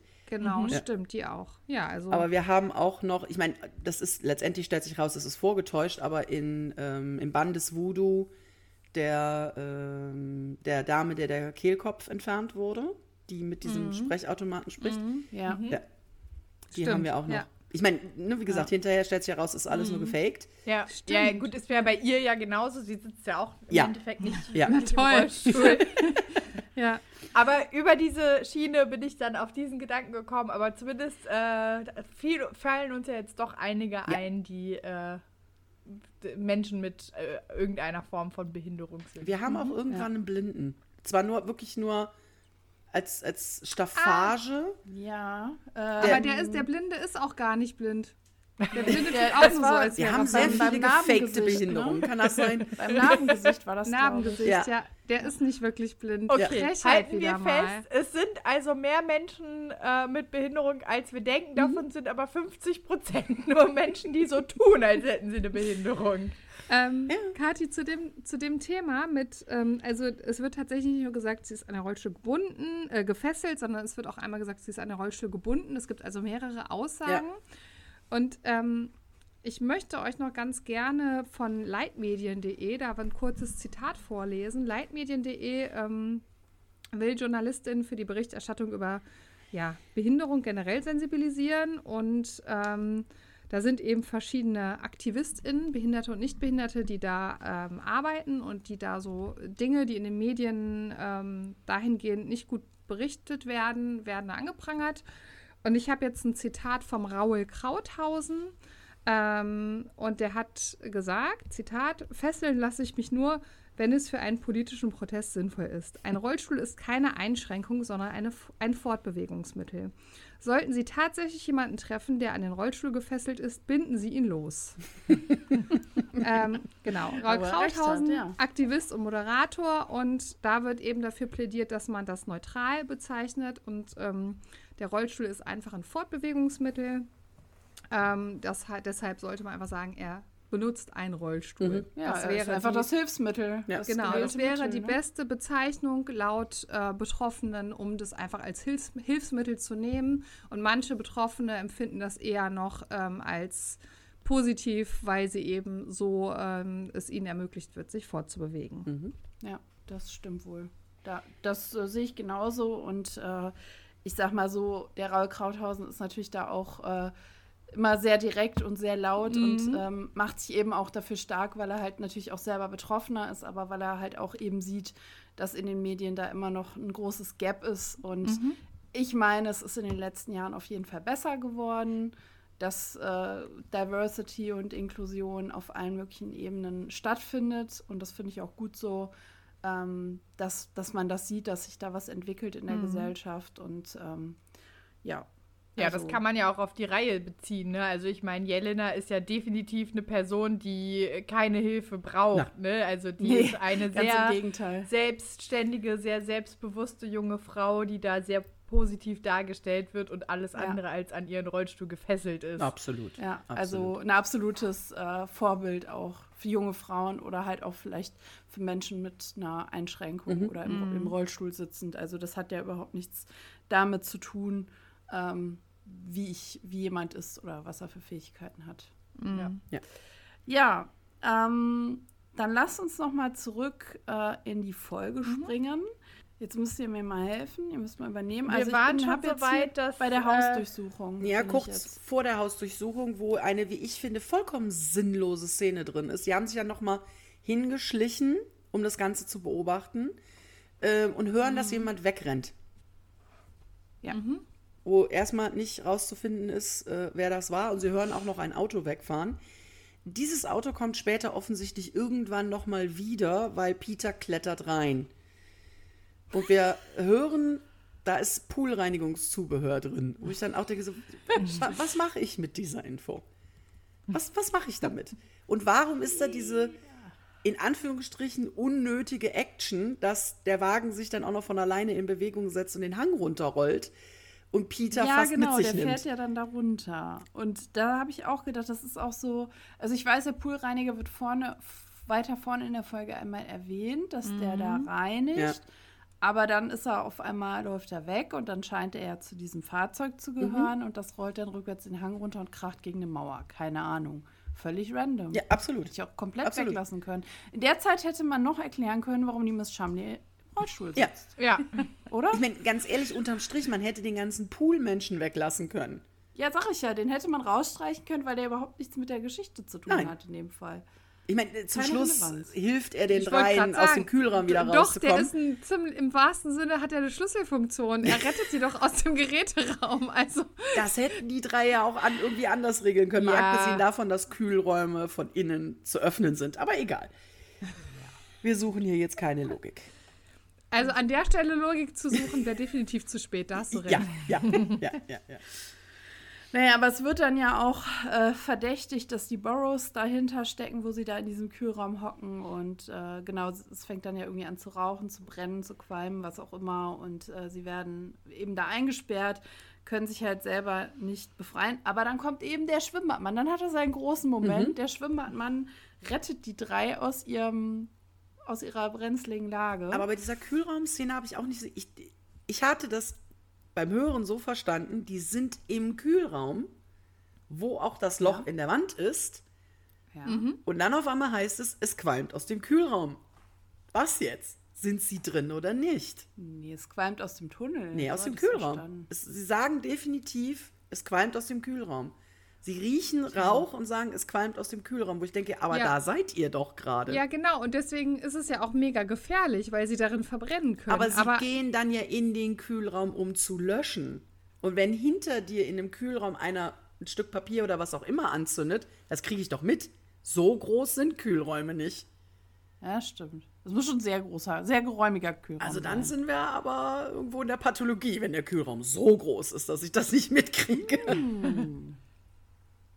Oder im Schlachthaus oder sonst irgendwas. Aber normal Da werden vielleicht die Ameisen aus Katis Honigglas obduziert, wenn das ein größerer Raum ist. Vielleicht mussten die in die Obduktion. So eine ganz lange Wand mit so ganz vielen kleinen Betten zum Ausziehen. Oh Rausziehen. nein, und ey, da bist du ja Tage dran, so viele Leichen Jahre. zu sezieren. Der Jahre. Pathologe echt viel zu tun. Dann sagt er, ja, ist leider ertrunken. Da ist in der Lunge ist Honig. Das Tier ist leider ertrunken. Und der Pathologe ist ja selber eine 500 Ameise. Mal. Der 500 Pathologe ist Mal. selber eine Ameise. An Honig ertrunken. An Honig ertrunken. An Honig Nee, ist eine der Blattschneiderameise, damit auch Das was der, Werkzeug das ist der Mr. Woolley macht die Obduktion. macht die. Ich glaube, wir driften Wulli. ab, kann das sein? Der nicht. macht mich fertig. äh, ja, okay. Ähm, ja, weiter im Text. Also, Wir haben auch übrigens zwischendurch noch erfahren, dass Mr. Maltz, also der Kurator bzw. der Chef des Museums, auf dem Weg in Urlaub ist. Und das Stimmt, Museum für ein, ein paar Typ. Tage schließt, aber ein Wachmann da aufpasst, während er nicht da ist. Stimmt. Und mal feucht ja was. durchwischt oder so. Genau. Aber dann kommen sie auf die glorreiche Idee, nachdem sie ja befreit wurden von dem Schwimmbadman, ähm, dann doch mal zu gucken. Und äh, zum Glück finden sie dann ja den Mr. Miles, weil er ist dann geknebelt und gefesselt. Ja. Und da war er ja auch dankbar, weil ihn hat ja eigentlich keiner erwartet vor, weiß ich nicht, viel, viel Tagen zurück Genau. in dem Ort. Der hätte da, der wäre da versauert, ne? Also wenn die nicht gekommen Ja. wären. Der hätte echt ein Problem gehabt. vorbei gewesen. Aber an dem Punkt bist du ja komplett verwirrt. So, wer ist jetzt die Vogelscheuche Ja. und überhaupt? Der Mr. Miles ist gefesselt, der Chumley wird auch verdächtigt, alle werden verdächtigt, keiner weiß, wer es ist. Also ich finde hier der Showdown ist wirklich der Showdown eines ganz klassischen Whodunit. Wir haben alle Beteiligten in einem Raum. Alle sind schuld. Und je, genau, jeder könnte es gewesen sein. Und äh, Hercule, Sherlock, wer auch immer, in dem Fall Justus, steht da und sagt jedem auf den Kopf zu, sie haben vor vier Jahren Oh, falsch geparkt. Inklusive Plot-Twist Ja. hinsichtlich der äh, Rollstuhl, äh? Rollstuhl, nicht Rollstuhl, sondern Rollstuhl gefakten Mrs. Chumley. Mrs. Chumley. Ja. Ja. Wir erfahren dann, dass, dass die Bilder, also ne, als man Miles findet, fehlen Bilder im Museum. Das waren offensichtlich die Borrows, die aber auch schon weg sind, die geflohen sind. Die sind getürmt. Justus während des großen Auflösungsfestivals lässt er auch noch fallen, dass Reynolds schon ermittelt, äh, man die Borrows also man quasi minütlich mit deren Festnahme rechnet. Weil eine äh, Straßenblockade. es sind sämtliche. Häfen, Flughäfen und ähnliches gesperrt, die kommen einfach aus Amerika nicht raus. Und, Und die Staaten sind ja ja auch nicht so groß, dass man sich nicht einfach im Nachbarbundesstaat verstecken könnte oder so. Nee, aber wir wissen ja aus anderen Folgen, Reynolds ermittelt überall. Ja, ja, ja, ja. Ost, Weltweit. Westküste, überall. ja. Wenn das. FBI Hilfe braucht, fragen Sie Reynolds. Genau. Ja, und es kommt ja dann auch noch raus, dass Mr. Miles dann doch wohl dabei war. Der hat dann doch geholfen. Das war alles gefaked mit dem gefesselt und geknebelt, eben um abzulenken, um irgendwie die. Äh, Nee. Chumley und die Burrows hängen zusammen. Miles hat ganz alleine die Bilder kopiert. Und Mhm. die Burrows haben letztendlich Kopien geklaut. Es waren zwei Verbrechen, zwei Verbrechergruppen, die nichts voneinander wussten. Miles hat nicht mit den Burrows zusammengearbeitet. Und, und später checkt man auch noch eine Aussage, weil als sie zwischendurch mal bei Malls sind, äh, äh, da sagt er, behauptet er, er hätte die Bilder gereinigt Mhm. und dann sagt Justus ja noch, oh, die sind ja, die glänzen, als wären sie frisch gemalt. Und Ja. es riecht ja auch so wie frisch gemalt und hinterher erfährt man ja, ja, die waren frisch gemalt. Was das. Ganze ja dann auch auffliegen lässt, weil der angebliche, die angebliche Kopie vom Meer, die in der Villa Mhm. über dem Kamin hängt, ist auf einmal ein, in. Anführungsstrichen, Original aus dem Museum, was Mrs. Chumleys Anteil an der Beute sein sollte, ist aber dummerweise noch sehr frisch gemalt und somit definitiv kein echter Vermehr. und wird damit überführt. Genau. Genau. Und witzig, Angie, äh, um nochmal auf die äh, Miss Chumley zu kommen, habt ihr mitgekriegt, wie Justus sie dazu bringt, aus dem Rollstuhl quasi Ja. aufzuspringen? Ja. Sie rollt ja in ihr Zimmer zurück Mhm. und auf einmal rennt sie quasi schreiend raus, weil Justus da das ganze Zimmer voll Ameisen gestreut hat. Ja, die sind endlich Obwohl auf, ich mir wirklich da auf Wanderung gedacht habe, aber da habe ich mir auch gedacht, so ein Blödsinn. Also Entschuldigung, äh, das hätte sie, also darauf reinzufallen, finde ich doch ein bisschen sehr einfach gelöst. Vor allem, weil sie ja das seit, also seit Jahren schon spielt. Als wenn man dann in dem Moment auf einmal aus der Rolle fällt, wegen Ameisen. Glaube ich auch. Also irgendwie mussten sie es ja Das- auflösen. Ja. Sie musste irgendwie rausgelockt werden. Er konnte schlecht den Rollstuhl umkippen. Ja, aber dann hätte ich mir da eher eine Tarantel hingesetzt oder so. Das ist dann schon eher ein Grund wegzurennen. viele Taranteln. Ja, mit Poolnudeln und Schwimmflügelchen. Oh ja, sehr schön. So, haben wir noch was oder sind wir durch mit der Folge? Wir haben, glaube ich, noch ein mal- Cover zu besprechen, oder? Genau, sollen wir mal über das Cover ja, ja, reden? das wäre jetzt so der nächste, der nächste Move hier zu sagen, lass uns mal aufs Cover gucken. Ja. Genau. Ein Eiger Ja, rasch, sind- wie zu der Zeit nicht Sind wir anders wieder zu bei. Kategorie, kann man ganz gut machen, oder? Ja, Ja, also ich hätte, glaube ich, eine man machen. Vogelscheuche sinnvoller gefunden. voll. Bin ich voll bei Ja. dir, Kerstin. Ja, aber da sind wir wieder bei dem Punkt, wo wir ja schon öfter waren. Ich glaube, es ging, also, dass sie tatsächlich immer nur nach dem Titel die Bilder malt. Also sie Ja. hat, glaube ich, keine Ahnung, Ja. was in den Folgen passiert. Ja.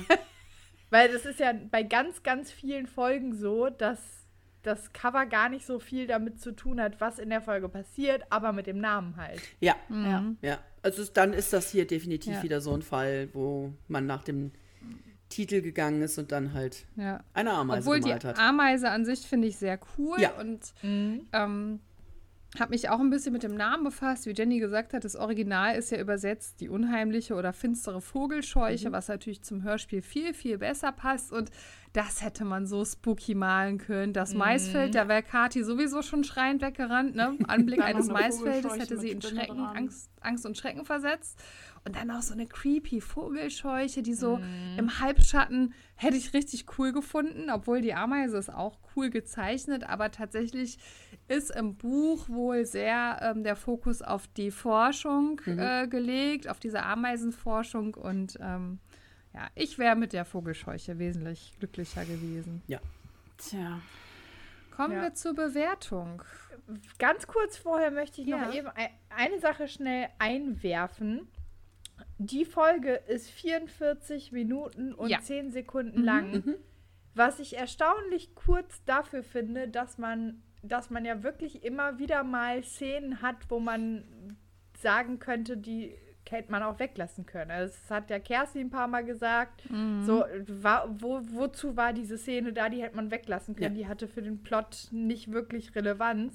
Wenn man das alles rausstreichen würde, wäre man wahrscheinlich bei einer halben Stunde oder so. Ein ganz kurzer Abwisch. Aber ich finde trotzdem, sie, sie fühlt, man fühlt sich nicht durch die Folge durchgehetzt. Nee.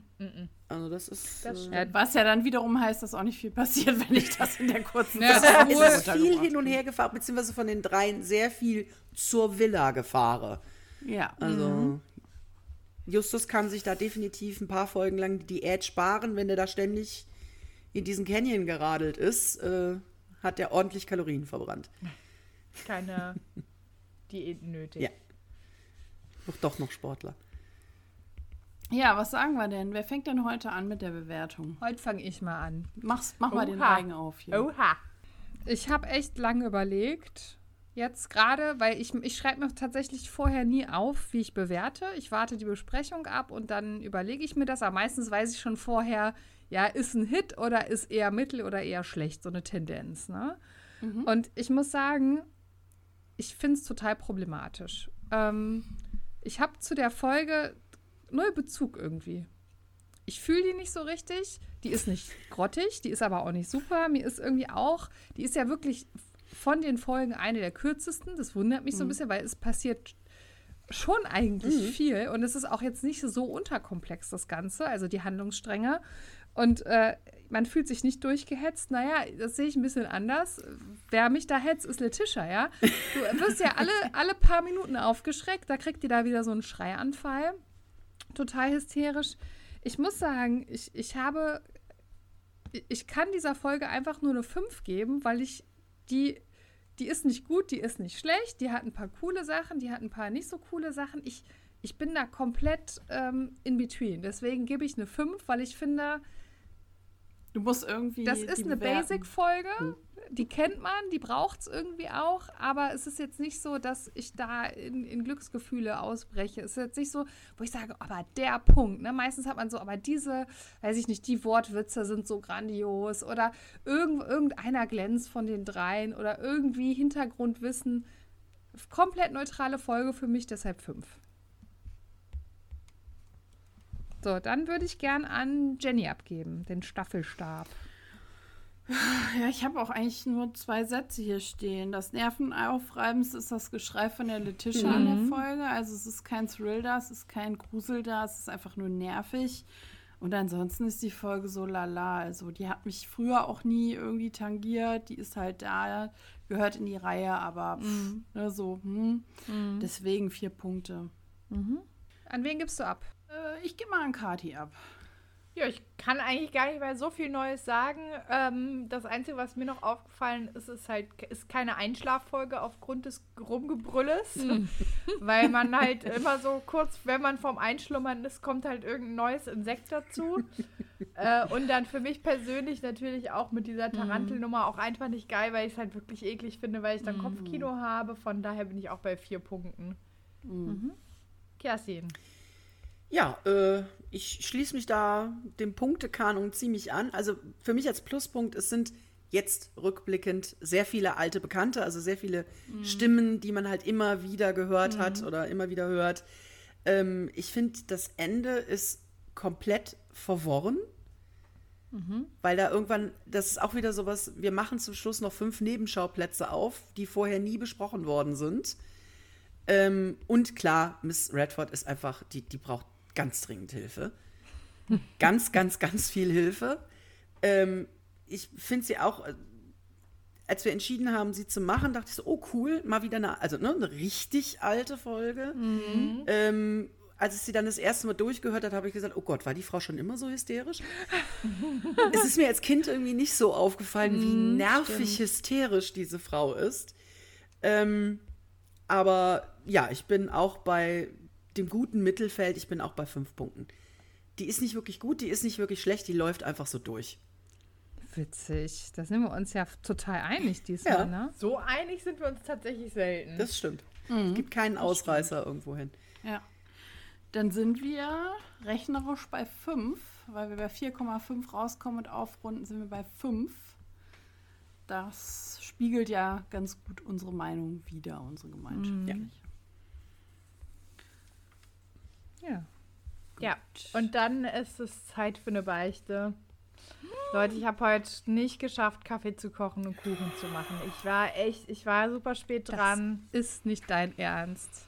Es tut mir leid, wirklich. Ja, was machen wir jetzt? Ja, weiß ich auch nicht. Ich habe ich hab hier, ich habe Lutschbonbons in der Tasche. Soll ich, soll ich noch einen Lutschbonbon? Ich habe, glaube ich, Nee, irgendwo eine Tüte Kekse in der Schublade. Also müssen wir mal gucken. Ja, guck mal, äh, mit den Lutschbonbons, guck mal, Kerstin, wenn du da noch eine Runde Kekse schmeißen, Ja. könnte wäre vielleicht besser. Die Hast du? Bonbons vielleicht dann eher für den Schluss. Ja. Ja, komm, dann ziehen wir jetzt sagen, einfach durch. Ja. Ich wollte sagen, wir ziehen durch. Ähm, wir können ja vielleicht hier nach dann nochmal irgendwo einen Kaffee im Café trinken. Ja, oder Ja, so ja, nämlich, das ist eine genau. gute Idee. Machen wir das. Ja, tut mir wirklich leid. Ihr wisst, sonst bin ich da zuverlässig, aber heute. Mensch, Mensch, Mensch. Ey. Einmal mit Profis, ey. Wirklich. Ja, dann können wir direkt eigentlich weiter durchstarten mit der Schwarzen Madonna, Folge 127 von 2008. Yes. Und äh, wir brauchen den Klappentext. Ja, dann liefere ich den mal. Als Peter einen verletzten jungen Mann aus dem Meer rettet, ahnt er noch nicht, dass er damit auch einen neuen Fall für die drei Fragezeichen an Land zieht. Doch schon kurze Zeit später befinden sich die drei Detektive aus Rocky Beach mitten in einem spannenden Abenteuer, in dem eine verschwundene Marienstatue die Hauptrolle spielt. Wie viele Ge Gegner gibt es bei dieser gefährlichen Jagd? Wie weit werden sie gehen, um die begehrte schwarze Madonna zu bekommen? Justus, Peter und Bob stoßen an ihre Grenzen. Dieser Fall ist gefährlich, sehr gefährlich. Er bedroht sogar die Existenz ihres Detektivunternehmens. Uh, Bam, bam, bam. krasser Cliffhanger, auch echt lang, ne? Aber Für eine neue nicht so Folge. viel. Ja, für eine neue so Folge wirklich inhaltlich. ungewöhnlich. Ja. Ja, die Buchvorlage ist von Astrid Vollenbruch und da dachte ich so, äh, wer? Okay, ist dann sie Hör, hört man nicht so oft, ne? Was? Also, vollen Astrid Vollenbruch. Okay. ja. Das Also ich erklärt finde so, also ich meine, mit den Büchern bin ich ja jetzt eh nicht so firm, aber trotzdem ist es ja oft so, dass man dann die Autoren immer wiederkehrend sind. Max aber, Minninger, ne? Sonnenleitner, ja. Genau, die ne? Da, da, Verdächtigen. da kennt man dann, genau, die hat man dann schon mal gehört, auch wenn man die Bücher nicht liest. Aber da dachte ich so, äh, wer ist das? Ja, Ja. Aber dafür, also äh, es hat jetzt eine ne, ne gefühlt neue geschrieben oder, oder nicht ganz so ähm, äh, häufig vorkommende äh, Regie- bzw. Buchautorin. Aber dafür, wenn wir uns mal die Sprecherinnenliste angucken, haben wir den André Minninger wieder als Goodwin dabei. Wir haben Christian Rode als Brian Smith dabei. Äh, kommt dann noch Patrick Bach äh, um die Ecke, 90er, Fernsehsternchen. Also, das ist eine ganz illustre Runde, irgendwie unerwartet, finde ich. Ja, aber ich meine, die Autorin hat ja nichts mit der Besetzung zu tun. Das ist Nee. ja wieder. Nee, aber dafür haben wir den Minninger nicht als äh, denjenigen, der das Buch schreibt, sondern der quatscht mal wieder ein bisschen Goodwin. Aber er hat das äh, Hörbuchskript gemacht, der Minninger. Also er hatte wieder die Finger drin.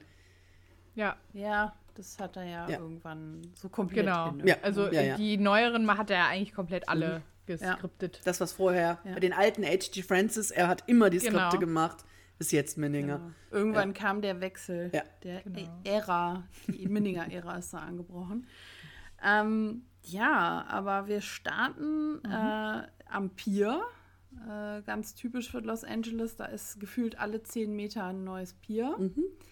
Ist übrigens ganz witzig, als ich äh, in LA war letztes Jahr. Ähm, da gibt es an einem Strand äh, gibt es einheimische Seelöwen oder ja, Seehunde. Nee, waren das Seehunde oder Seelöwen? Ich weiß es gerade nicht.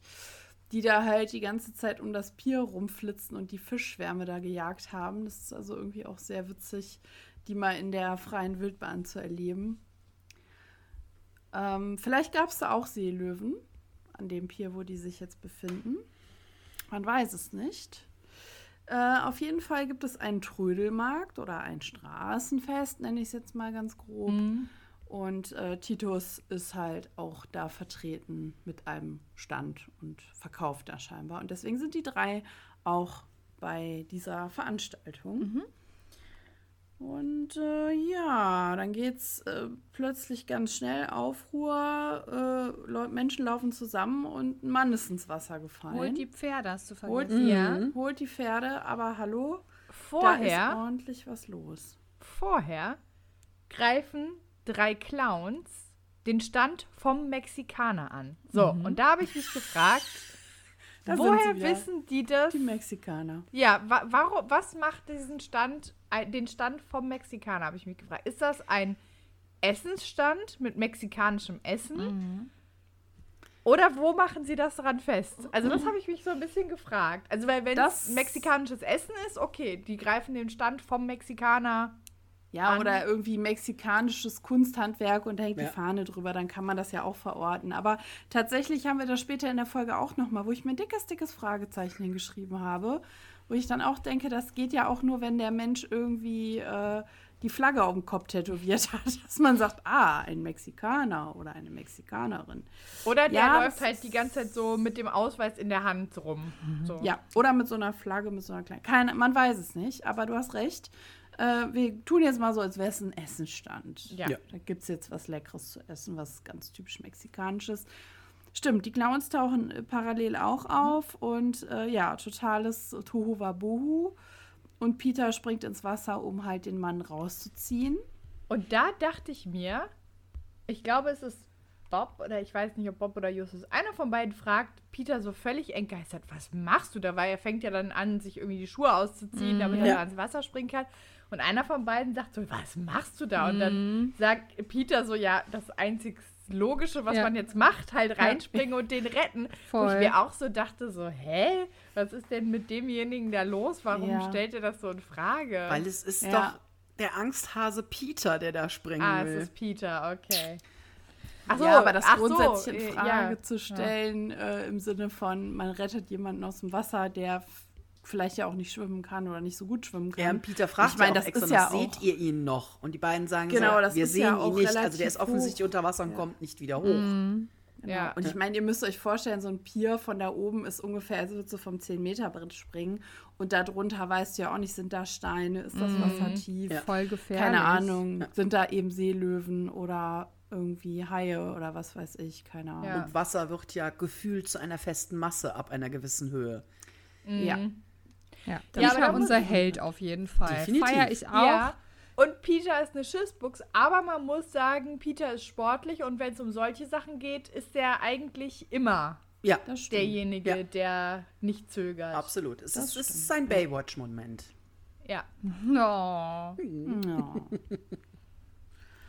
So, Ja. und dann schwimmt Peter ja los und äh, erreicht den, den Menschen auch und äh, bekommt ja dann den Hinweis von ihm, dass er die schwarze Madonna aus seiner Wohnung holen soll. Sagt ihm noch schnell die Adresse. Und dann kommt auch Und dass die schwarze Madonna ihn krank gemacht hat. Genau, Also da- das- genau, dass die schwarze Madonna Dinge, die ich immer sagen würde, wenn mich gerade jemand aus dem Wasser zieht. Genau, mein Name, mein Wohnort, rettet die schwarze Madonna, sie hat mich krank gemacht. Das, das ist Ja. völlig normal. Völlig normal. Ganz normal, kurz vorm. Abnippeln sind das immer die Infos, die man so weitergibt. Auch die Ameisen, äh, bevor sie im Honig versunken sind, werden das noch weitergegeben haben. So, und das, obwohl er ihn ja Sekunden vorher noch sagt, wer hat dich mir hinter mir hergeschickt? Er verdächtigt ihn ja erst, der Feind zu stimmt. sein. Ja.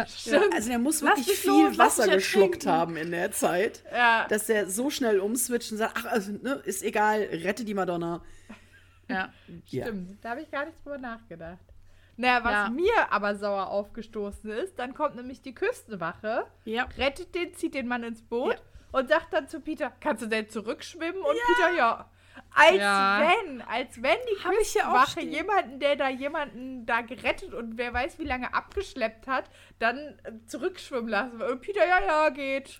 Geht, läuft. Kannst du zum, zum, zum Ufer zurückschwimmen? Ja, ja, mache ich schon. Mach ich, habe ich hier auch stehen. Also fand ich sehr, Ja. sehr nachlässig. Fahrlässig. fahrlässig und nachlässig geht so gar nicht. Ja. Weil ich meine, diese Boote sind ja- auch groß genug. Also Natürlich. wir klar. reden hier ja ja nicht wie bei von, von Titanic. irgendeinem so Paddelbötchen für Kinder. Also Ja, ja, und also man weiß ja auch nicht, der Rettende ste steht ja vielleicht auch unter Schock durch Ja. die Situation, Voll. ist der vielleicht auch unterkühlt, also. Ja, wie schnell hat man sich auch selber überschätzt. ja. Ne? Du denkst, ach, schaffe ich locker und dann auf halbem Weg so, mm, nein. Ich ertrink dann Da muss jetzt der mal. nächste reinspringen und dann ist das so eine Dauerschleife. Dann, dann muss der wieder Alle zurückspringen, dann muss wieder jemand reinspringen. Ein Teufelskreis. Ja. Naja, und Peter schafft es dann natürlich, weil er so sportlich ist, ans Ufer zu schwimmen und wird dann direkt sozusagen, während er aus dem Wasser steigt, von einem Reporter überrumpelt und äh, befragt und äh, will seinen Namen wissen und überhaupt. Und Peter ist halt irgendwie total neben sich und sagt ihm dann auch, dass er Peter Shaw heißt. Und dann kommt aber schon der Justus und verscheucht ihn und sagt ihm, er soll mal hier Land gewinnen und abhauen, weil die hätten ja exklusiv mit der ähm, Zeitung schon einen Deal für die, für die Story Ja, sozusagen. aber Peter hat leider schon einiges ausgequatscht. Er hat schon Mhm. gedroppt, ähm, dass er einer von den drei Fragezeichen ist und wo er herkommt. Das war leider ein bisschen zu spät, das Eingreifen von Justus. Ja, aber Justus sagt dann da noch so, ja, ja, wird schon nichts passieren. Doch wie er sich irren will. Mhm. Bam, bam, bam. Das ist nur Ja, ähm, genau. Und Peter erzählt dann erstmal, ähm, was da im Wasser noch für ein kleiner Smalltalk äh, geschehen ist, ne? Und ja, der logische Schluss ist, ja, dann fahren wir jetzt direkt in die Wohnung und äh, ritzen das Ding, ne? Holen wir die Ja, schwarze klar. Madonna ab. Wir haben einen Fall. postwendend. Peter ist Mhm. triefend nass. Stimmt. Ist egal. Setz dich ins Auto. Wir fahren da jetzt hin. Wir müssen die Madonna retten. Oh nein. Wir machen ein bisschen das Fenster auf, dann kannst du vom Fahrtwind Ja, genau. Also, da habe ich auch irgendwie so, äh, gebt ihm doch wenigstens die Chance, sich umzuziehen. Oder mal trocken zu legen oder irgendwas. Aber naja. Ja, Ja, und, dann kommen sie ja zu Josses Wohnung und Leute, da, uah, ekelhaft, widerlich. Es ist ekelhaft, dieses Fliegengeräusch wieder. Oh, Der Dieter hat die Ekelfliegen rausgeholt aus dem Tonkeller. Die hätten wir in der Folge davor gut brauchen können. Ein paar Insekten. ja. Weil man hört wenig Insekten. In, aber nein, wir schweifen ab. Das stimmt, das stimmt. Ja. Man hört wenig Insekten, ja. Dafür haben wir sie dann hier. Ja. So, und dann holen sie, gucken sie da ja unters Bett. Die Madonna liegt da nicht mehr, äh, blub. So, was mich da schon wieder gewundert hat, die machen ja dann, oder sie stoßen ja dann auf die Clowns, die quasi parallel oder Minuten später auch in die Wohnung kommen und äh, merken dann, es gab irgendwie noch eine dritte Partei, die vorher schon die Madonna geholt hat. Aber da habe ich mich dann auch gefragt, warum machen die nicht die Tür hinter sich zu? Die Clowns Ja, sind in der stimmt. Küche, die sind in der Wohnung, die sind vor den dreien da. Ah, Die okay. kommen rein, die, Die rennen die Clowns verstecken sich in der Küche quasi. Und dann finden sie nichts unterm Bett und Justus sagt dann, ich will eben noch in die Küche gucken, Okay. weil die Wohnung ja komplett verwüstet ist. Und im Aufmachen Ja, der Tür stimmt. stürmen die Clowns raus. Habe ich auch erst beim dritten Mal hören Die Tür kapiert. ist ja auch auf, weil die wollen Ja, ja. natürlich Äh, erst, äh, naja, einen kleinen Einbruch wagen, aber zum Glück war es ja keiner, weil die Tür auf ist. Ja. Und ähm, genau, deswegen sind die natürlich Ah, schon drin. und sie wissen, dass es eine dritte Po- äh, Partei geben, stimmt, weil Justus sagt ja dann auch, sie, sie, es müsste dritte Partei geben, weil die Clowns sind ohne was in den Händen gegangen. Genau. Und die Madonna war ja so und so groß wegen Ja. den Schleim. Okay, okay. Musste okay, ich auch okay. ein, Das hab zwei ich Mal hören, weil ich auch erst gedacht habe, wo kommen die Clowns jetzt auf einmal her? Wieder Pilze Ja. aus dem Boden, aber nein, es sind die Clowns aus der Küche. Ich dachte nämlich, sie sind im Schlafzimmer, die Clowns kommen rein Hm. und sie gehen wieder raus und so dachte ich nämlich. Und dann habe ich mich gefragt, warum machen die die Tür nicht hinter sich zu? Ja. Aber okay, das ergibt Sinn. Ja. Dann nehme ich alles zurück. Am nächsten Morgen ruft er natürlich auch, äh, wer auch sonst, Cotta an Mhm. und zitiert die drei zu sich ins Präsidium. Oh ja, jetzt Oh ja. geht's rund. Und Jetzt Cotta ist sauer. Ja. Obwohl man, ich finde, man hört ein, ein, ein winzig kleines Lächeln, hört man noch. Aber so richtig begeistert ist er nicht. Nee. Äh, ich glaube, später beim zweiten Mal, wo man ihn anruft wegen der drei, ist er noch stinkiger. Hier geht's noch. Hier ist er noch einigermaßen amüsiert und denkt sich so, naja, das kann nicht stimmen. Ich kenne die drei Jungs. Die sind zwar manchmal nervig, aber unterm Strich machen sie einen guten Job. Ähm, weil in irgendeiner Zeitschrift steht, äh, und nur in dieser einen, alle anderen loben Peter über den grünen Klee hinaus wegen der rettenden Maßnahmen. Diese eine sagt, das hat er nur gemacht, um dem armen José den Schlüssel wegzunehmen und die Wohnung auszurauben. Genau, das ist die Carino Daily Post, die wir ja auch im Verlauf der Folge dann noch häufiger erwähnt bekommen. Und da werden sie richtig schön zerrissen, wenn man es mal so sagen kann, in dem Artikel. Und aber über die Clowns hat der Reporter komischerweise nichts geschrieben. Ne? Die waren in der Wohnung, aber eigentlich hätte er dann, wenn er die drei gesehen hat, hätte er auch die Clowns mitbekommen Ja. müssen.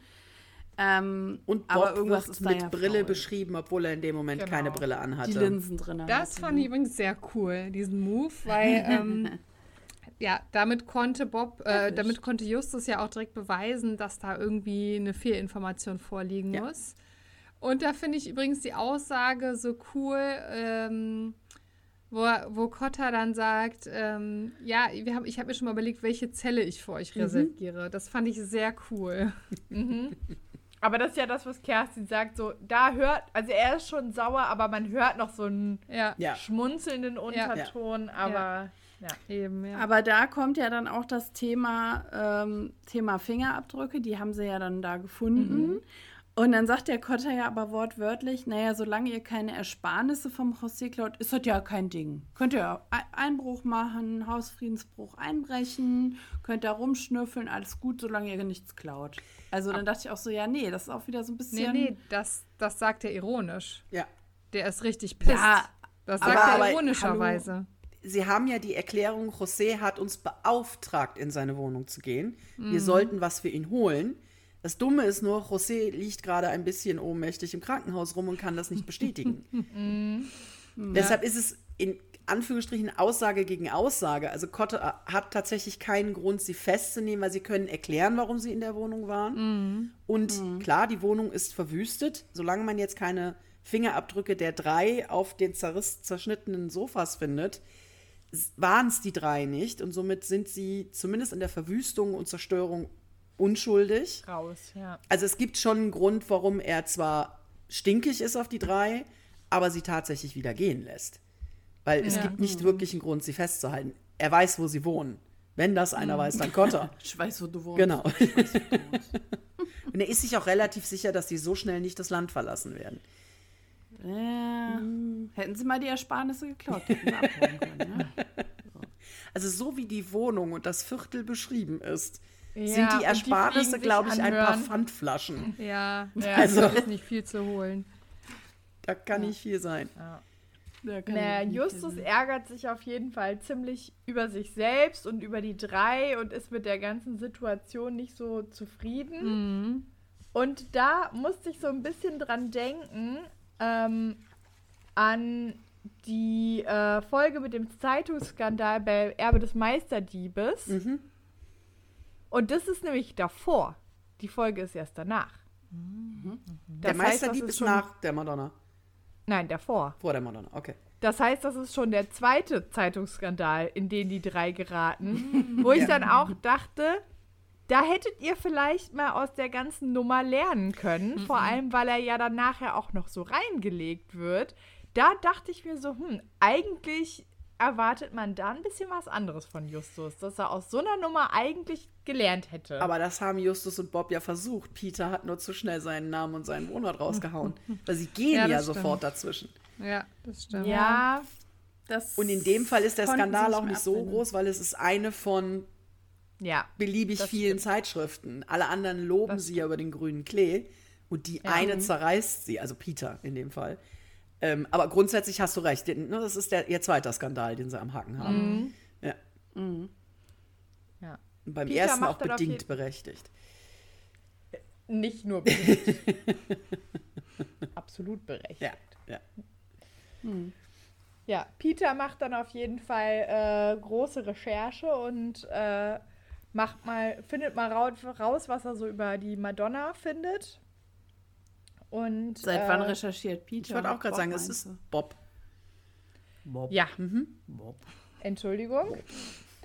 Äh, genau, findet dazu natürlich ähm, unter anderem die Popsängerin Madonna und noch diverse andere, Ja, aber halt süß. auch, ja, und aber halt auch äh, eine Madonna in einem Museum, die gestohlen wurde. Und da machen sie sich dann auch auf den Weg hin. Die hat nur dummerweise die falsche Farbe. Die hat die falsche Farbe, aber man geht trotzdem mal gucken. Ja, ja, ja. So, und dann fängt es ja damit an, dass sie diesen Park da sehen mit diesen Mammutviechern. Und das ist, finde ich, richtig witzig, weil äh, dann äh, in, gibt so einen Dialog, der so eine Minute dauert, in dem gefühlt 30 Mal das Wort Mammut fällt.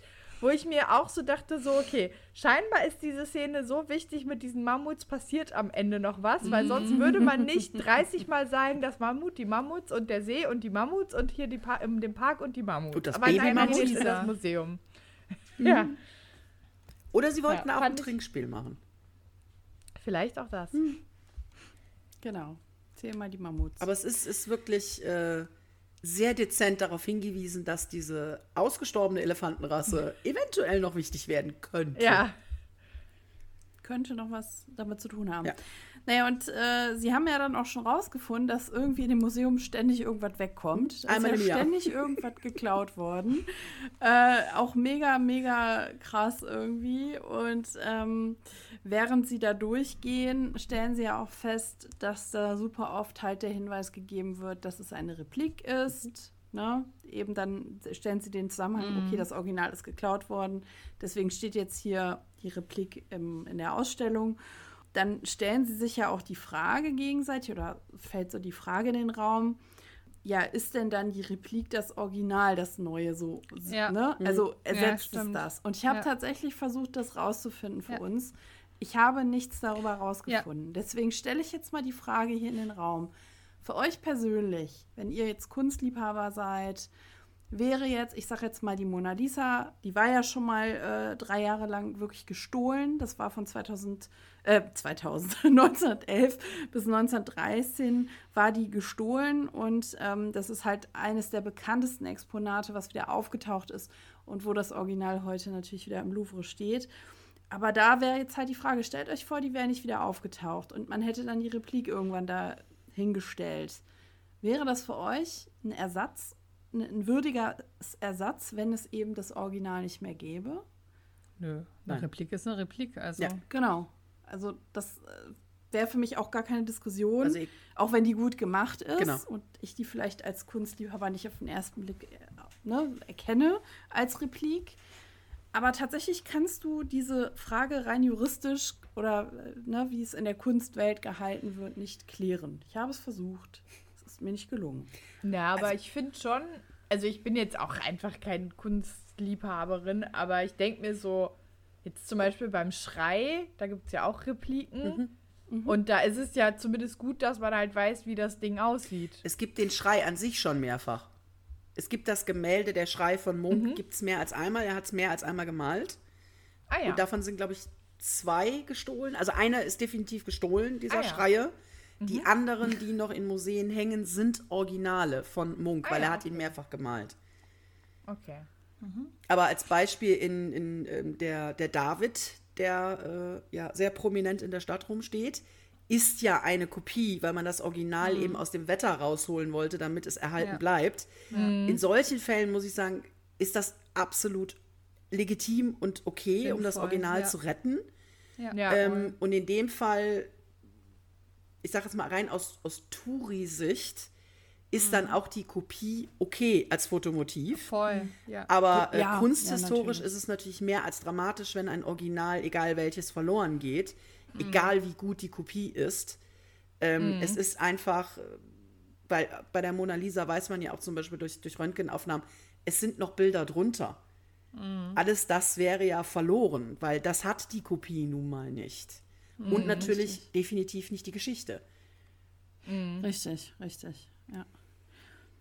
Ja, da kann man jetzt auch theoretisch eine eigene Folge, aber wir sind halt keine KunsthistorikerInnen oder wer weiß wie äh, Kunst verliebt, sage ich jetzt mal. Aber ich finde es auch mega interessant, äh, wie gesagt, die Frage mal in den Raum zu stellen. Aber ich sehe, da sind wir so relativ einer Meinung. Ähm, eine Replik ist eine Replik Ja. und ähm, ich meine, sie muss ja auch immer da, da, ich sag mal, selbst wenn man weiß, das Original wäre, ist weg dann würde ja auch ein Museum das immer kennzeichnen und sagen, ja, das ist halt das Ja. Ersatzoriginal, Ja. in, in Klammern ist eine Replik, aber das Original ist halt weggekommen, irgendwie gestohlen Mhm. worden, etc. Oder halt irgendwie, es gibt ja auch super viel Kunst, die halt durch Kriege oder Raubzüge einfach irgendwo in irgendwelche Kanäle verschwunden sind. Man weiß, dass sie mal da waren, aber man weiß jetzt nicht, in wessen Besitz sie sind. Und ähm, ja, da, da gibt es mit Sicherheit noch viel Kunst, die irgendwo schlummert. Die, die andere Frage, die Peter ja auch stellt, ist, äh, ist die Replik eine Fälschung? Genau. Da würde ich rein juristisch sagen, nein. Eine Fälschung, also bleiben wir beim Ja. Bild der Mona Lisa. Ja. Die kann ich so oft abmalen, wie ich das will, ähm, solange ich nicht behaupte, es wäre das Original und Genau. vor allen Dingen nicht die Signatur drunter. Ich glaube, selbst die Genau. Signatur darf man rein juristisch drunter setzen. Solange du nicht behauptest, ein Original zu verkaufen, dann Genau. da ist die Straftat. Ja. Abmalen tatsächlich. oder kopieren darf ich die, Ja. ähm, Ja. weil Ja. äh, ich meine, da wird auch keiner mehr wegen des Urheberrechts klagen bei der Mona Lisa. Aber äh, ne, kopieren darf ich, solange ich ganz klar sage, es ist eine Kopie.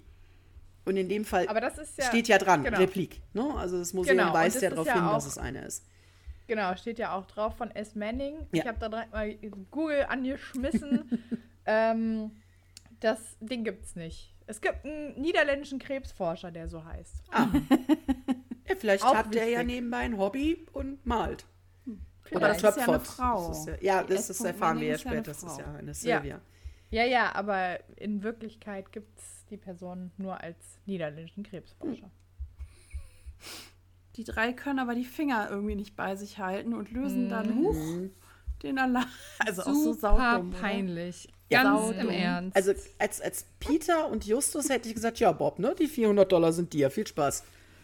Aber da habe ich mich gefragt, 400 Dollar für einen Sicherheitseinsatz finde ich voll wenig. Ich finde es in dem. Moment ziemlich viel, weil es ist der Sicherheitsmensch, der sowieso im Museum ist, der den dreien, wie ich finde, auch leicht overacted äh, da entgegentritt. Also es klingt, als hätte der den Revolver im Anschlag und hätte es da gerade mit Terroristen zu tun oder ähnliches und nicht mit drei Jugendlichen.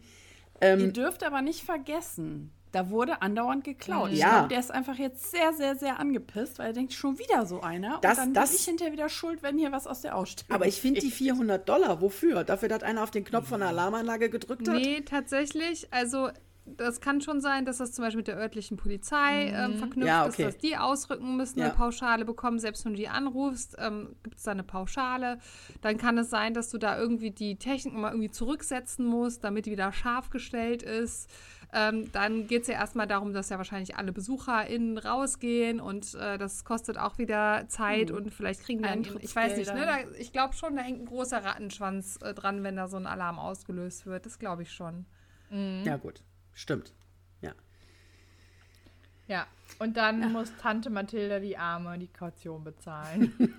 Ja, und ich ja, das sagen, kommt aber erst später. Ja. Das kommt erst später. Äh, wir sind erstmal noch bei der Museumsdirektorin, Ja. äh, wo die Karte überreicht wird übrigens auch, Mhm. weil dann sagen sie ja auch so, ja, was ist denn hier los? Hier wird ja andauernd was geklaut und sie ist dann ja erst so ein bisschen so, nee, das geht euch gar nichts an, da erzähle ich euch nichts drüber. Aber sie kriegen ja dann doch das eine oder andere raus, nämlich dass nämlich der Herr Pent, H. Pentecost bezahlt halt die ganzen Repliken. Und das ist ja so ein Fakt, weil sie sagt, ja, wir sind dem ja so, so dankbar. Ähm, der hat ja hier so eine Transportfirma hier, der, der macht hier auch die Transporte, aber der ist ja so ein Kunstliebhaber, der bezahlt das alles. Das ist ja so wunderbar, weil so eine Replik kostet auch richtig Geld. Und ähm, ja, sie kann sich halt auch nicht erklären, warum andauernd trotz dieser guten Alarmanlage und Wachpersonal dauernd irgendwas verschwindet. Und dann kommt eben so, ja, vergesst bitte nicht beim Rausgehen hier eure Rechnungsadresse dazulassen. Sonst hier wird nämlich ein zwischen die Augen. Also die Museumsdirektorin finde ich ziemlich cool. Also es ist ja dann schon, also erstmal, klar, natürlich, vollkommen angepisst. Ne? Mehr als verständlich. Ähm, Und natürlich den dreien entsprechend kühl gegenüber. Und als Justus dann versucht, auf, auf eine ziemlich trampelige Art, finde ich. Ich, ja, Entschuldigung, aber also in dem Moment sollte mal, der mal ganz kleine Brötchen backen. Also Justus, ich finde das so frech. Ja. Also ganz ehrlich, wie der die da angeht, ich finde es zu frech. Ja. Fand ich nicht cool. Justus, war zu viel. Also da finde ich auch, er ist so ein bisschen, Junge, ihr habt gerade richtig Mist gebaut. Und das meine ich, weil daraufhin sind sie ja dann auch nochmal in der Zeitung. Stimmt. Ne, Ja. Dann gibt es ja nochmal einen negativen Artikel. Und da, das war der Punkt, wo ich mir dachte, äh, Junge, da hättet ihr aus eurem ersten Skandal lernen können. Ja. Okay, beim ersten Mal absolut richtig, sie haben versucht, Peter zurückzurudern und dass er in so einer Situation, wo er da gerade Menschen vom Ertrinken gerettet hat, vielleicht auch jetzt nicht sofort schaltet, dass es eine blöde Idee ist. Okay, Peter ist ja manchmal auch so ein bisschen trottelig. äh, ne, da, da bin ich dabei, aber spätestens da. Mh. Ja. Ja, genau. Und dann geht es ja auch im Endeffekt weiter. Es passiert dann noch dieser mysteriöse Anruf in der Zentrale und auf das Periskop wird geschossen, ähm, wo sie dann schon merken, so, oh, irgendwer will hier gar nicht, dass wir uns hier mit dem Fall beschäftigen. Jetzt wird es gerade brenzlig. Und äh, dann äh, fällt auch wieder was mit Mammuts auf, nämlich als sie da so rumlaufen, da ist ein LKW mit Mammuts drauf, wo wir wieder bei den Mammuts sind. Sie finden dann eben auch raus, dass die Dame Sybil Manning heißt, die eben da diese Repliken anfertigt und fahren dann zu Mr. Pentecost in die Firma, in diese Transportfirma und zu der Zeitung. Also da sitzt die Transportfirma oben eben auch diese Zeitung.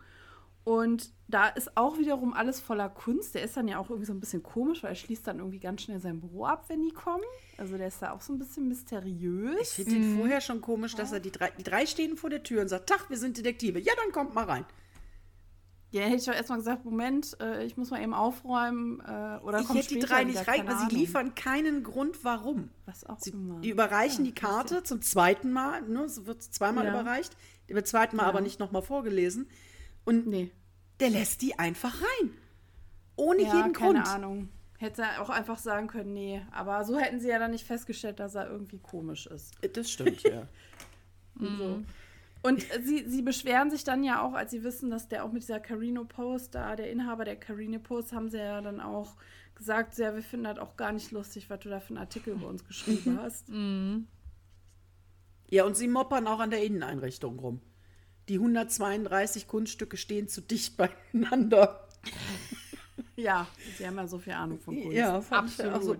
Kann man das ja mal bemängeln, sozusagen. Experten in allem. Ja, natürlich. Es ist ja auch Justus, der meckert. Natürlich ist der Experte in allem. Natürlich, der Justus. Und, und dann kriegen sie auch noch Blumenkohlohren, weil dann hören sie ja so einen ganz seltsamen Anruf mit ähm, da in dem Büro oder als sie gehen, äh, wo sie dann meinen, so, äh, da ist irgendwas faul. Da müssen wir auf jeden Fall noch mal hin.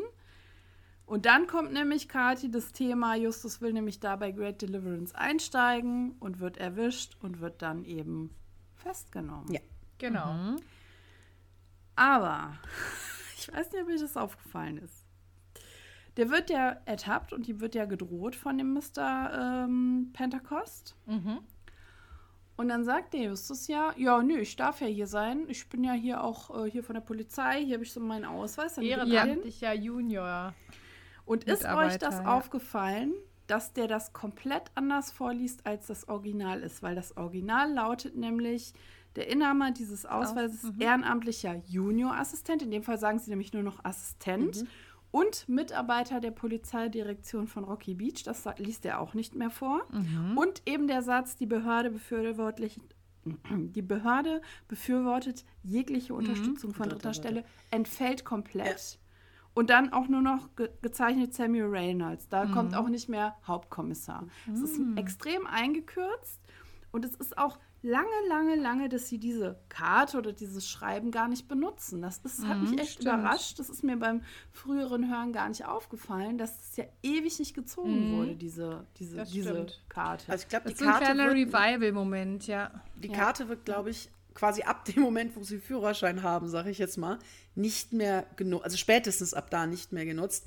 Wahrscheinlich, weil sie ja definitiv älter sind und vorher bei Kindern in Anführungsstrichen sie sich öfter legitimieren müssen als ein 16-, 17-Jähriger.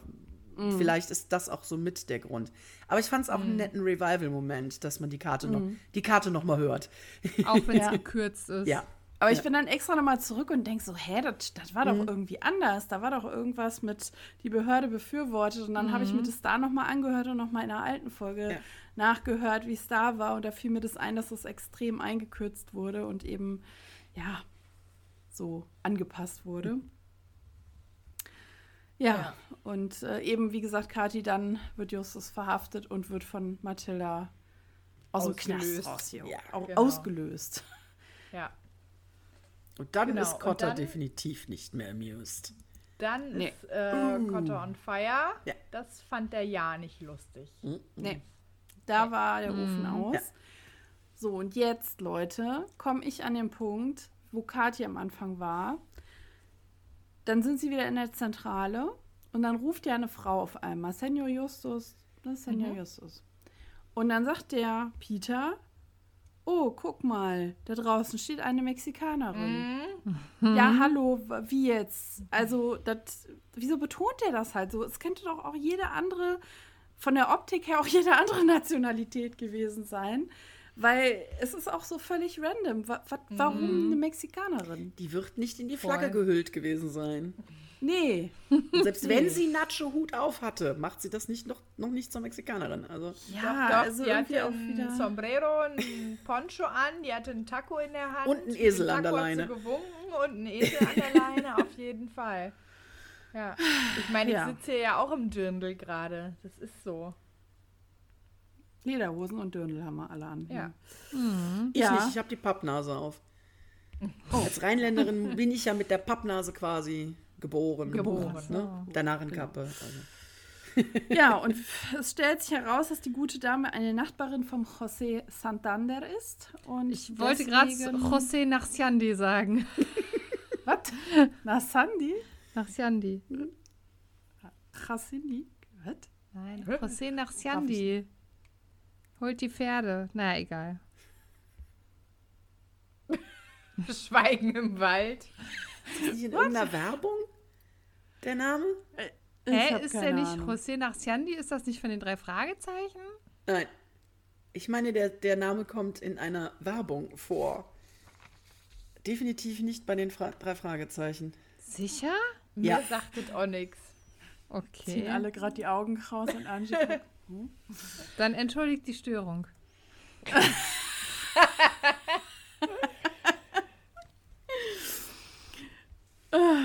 So, Ja. wo waren wir? Die, die Mexikanerin, die vor der, winkend vor der Tür steht. Eine Mexik oh, eine Mexikanerin. José Nachsiandi arbeitet bei Radio Köln.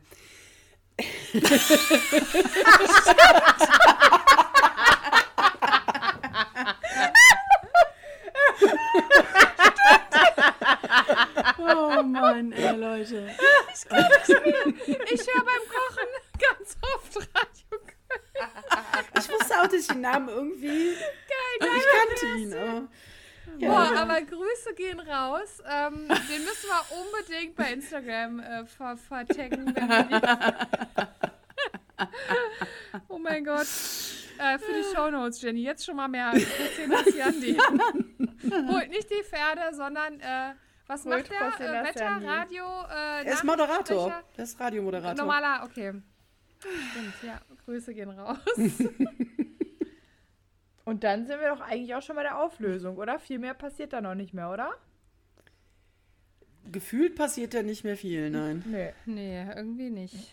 Und ich bin da halt auch irgendwie so, also so kurz vorher sagt Justus so, also ne, wie wie es ja auch in der ähm, im Klappentext steht, so, ah ja, die sind kurz davor, das erste Mal einen Fall nicht zu lösen und alle total verzweifelt. Und dann auf einmal ähm, sagt Justus, ja, dann lösen die den Fall auf. Und Justus sagt, ja, nachdem mir klar war, woher die schwarze Farbe kommt, äh, da war mir alles klar. Und Natürlich. ich dachte mir so, nee, du hattest gerade 60 Minuten gar keine Ahnung, saßt eine Nacht im Knast, wurdest von deiner Tante äh, mit Kaution ausgelöst, aber ja, ja, als äh, klar war, wo die Farbe herkommt, ja, dann wusstest du ja. Aber das es ist doch ja noch nicht mal die typischer Farbe, es Justus. ist das Lösungsmittel. Was der ja, ne, er findet ja die, die Formel für das Lösungsmittel, wo du denkst, ja, nee, ist klar. Ja. Aber wisst ihr, was mich an dem Fakt am meisten äh, jetzt wieder fasziniert hat, wo ich ja immer wieder bei meinem Lieblingsthema bin, ne? die Mumie. fahren ja dann zu diesem Teich, ne? zu, diese, zu dieser Teergrube. Und ich dachte erst so, das habt ihr jetzt euch ausgedacht. Und Leute, ich hatte den Brain Flash schlechthin, als ich erfahren habe, dass es dieses Ding in L.A. wirklich gibt. Das sind die La Brea Tar Pits. Und das ist eine Ansammlung von natürlichem Asphalt quasi. Der, also es sind Gruben mit natürlichem Asphalt, die da vor sich hin blubbern. Und die sind mitten in der, mitten in L.A. Ja, Das, das hat mich völlig fertig gemacht. Kleinen Zaun und, drum. Äh, ey, das ist, ja, und, und diese, diese Museen links und rechts, das sind die Museen, die die ganze Zeit in der Folge vorkommen. Die gibt's wirklich, die gibt's, die gibt's in, in real, ja. Und, Und- wie viele Mammuts stehen davor? Drei. Nein, aber wirklich, wenn ihr es googelt, da sind diese Mammutfiguren und original, ja. Und äh, man wird auch tatsächlich bis heute, also man wurde der fündig und man wird bis heute fündig. Sagenhafte 1,5 Millionen Knochen konnten sie über die letzten 100 Jahre hinweg aus dieser Teergrube da rausholen. Krass. Und äh, darunter Überreste von Amphibien, Reptilien, Vögeln und halt Mammuts, ja. Und Riesen, Riesenfaultieren. Riesenfaultiere mit Sicherheit auch und Säbelzahntiger. Ey, Wirklich? puh, ich hatte voll so einen Puh-Moment. Das mit dem Riesenfaultier wird auch in der Fol Folge gesagt. Ja, es ist Wahnsinn. Habe ich. Ich hab- äh, Ich habe voll gedacht, das wäre. Science Fiction hier, was ich ausdenke. Also es sind quasi Teermumien. Es sind Teermumien, Leute. Boah, krass. Das ist krass. Ich bin wieder völlig on fire. on fire hier mit der Teergrube. Hätte ich das mal gewusst, als ich da war. Ja, ich- guck Da mal. hättest du mal einen am Teer geschnüffelt. ja. Hätte ich mal ordentlich. hätte ich mir eine kleine, hätte ich auch mal ein bisschen gegraben, ob ich mal einen Mammut finde oder so. Aber echt jetzt mal. Hättest du deinen eigenen Mammutknochen mit nach Hause bringen können. Aber nicht Ja, unters Bett legen, der macht krank. Stimmt. Lieber in den Garten. Ja. Lieber in den Garten legen. Da kannst auch. Ja, aber Leute, das ist. Äh, äh, haut euch das nicht jetzt völlig um, dass Doch, sowas doch, schon stark. natürlich so eine. Teergrube gibt, die da so, so vor sich hin blubbert und keine Ahnung. Also. Also ich wusste Also- grundsätzlich, dass es diese natürlich vorkommenden Teergruben gibt. Mir war allerdings nicht bewusst, dass die in Anführungsstrichen mitten in der Stadt sind. Da würde ich dann auch auch, nicht, eher ja. so hm, vielleicht mehr als nur einen kleinen Zaun drumherum machen. Allein schon, Also nicht, weil ja offensichtlich die Ausdünstungen auch nicht unbedingt gesundheitsfördernd sind. Ja. Nein, das stimmt. Also ich finde es auch krass, aber das mit José Narcian, der hat mich jetzt mehr umgehauen. Also ähm, interessant auf jeden Fall, ja. So, haben wir alle unseren, Ho- unsere Interessen. Ja. Und unseren Oha-Moment. Oha oder Aha? Aha. Oder Uhu? Oha. Auch, auch den Uhu-Moment. Ja, aber dann, wie, wie Kathi eben sagte, geht es ja auch relativ fix dem steil dem Ende zu. Justus macht hier den Cowboy mit dem Lasso, holt das Mammut irgendwie da raus, was ja als Transportbox für Diebesgut da irgendwie angefertigt wurde, was man dann alles erfährt. Da habe ich auch gedacht, sind die Dinger nicht irgendwie befestigt, zumindest aneinander? Oder, äh, weil ich meine, das, wenn das Mammut, es geht ja um das Baby-Mammut, was da an Land gezogen wird und ja auch immer wieder in Reparatur muss, offensichtlich. Ähm, wenn das einfach frei in dieser Teergrube steht, säuft das nicht ab? Das müsste ja eigentlich absinken, ne? Also irgendwie Ja. muss das doch befestigt Kann ja sein. dann nur am Rand stehen, aber nicht Ja, im Teer also schwimmen. irgendwie- irgendwie. Ja. Habe ich es nicht so ganz verstanden. Aber gut. Ich suche wieder Logik. Hier bin ich. Ja, hier bin ich geb mich Dann auf. kommt natürlich auch wieder die Clownsbande. Justus überführt die alle und ähm, Cotta ist auch da und der, die Handschellen klicken. Und sie finden dann im Mammutbaby Transportbox Dingsbums diesen goldenen Helm, der vorher auch verschwunden ist. Und ja, die Madonna war dann letzten Endes in dem Schuppen von dem Manning, weil dann kam nämlich raus, dass er die Clowns auch verarscht hat. Ja. Der hat quasi alle verarscht. Also doppelter Strang und irgendwie, wenn wir uns jetzt mal die beiden Folgen angucken, also wieder so eine, so eine doppelte, ja, ein doppelter Betrug, wo nicht alle Seiten wissen zu 100 Wo ein Prozent. Verbrecher die Verbrecher verarscht. Ja. Genau, Quasi. Und ja. Kopien in Museen. Die einen bewusste Kopien, die Genau. anderen unbewusste Kopien. eben, genau. Ja. Es ist so irgendwie Und ähnlich. Viele random Menschen, die irgendwie zusammenkommen. Weil vom José Santana ist ja irgendwie dann auch gar keine Rede mehr hinterher. Der ist ja Nö. am Anfang der, der Auslöser des Falls. Stimmt.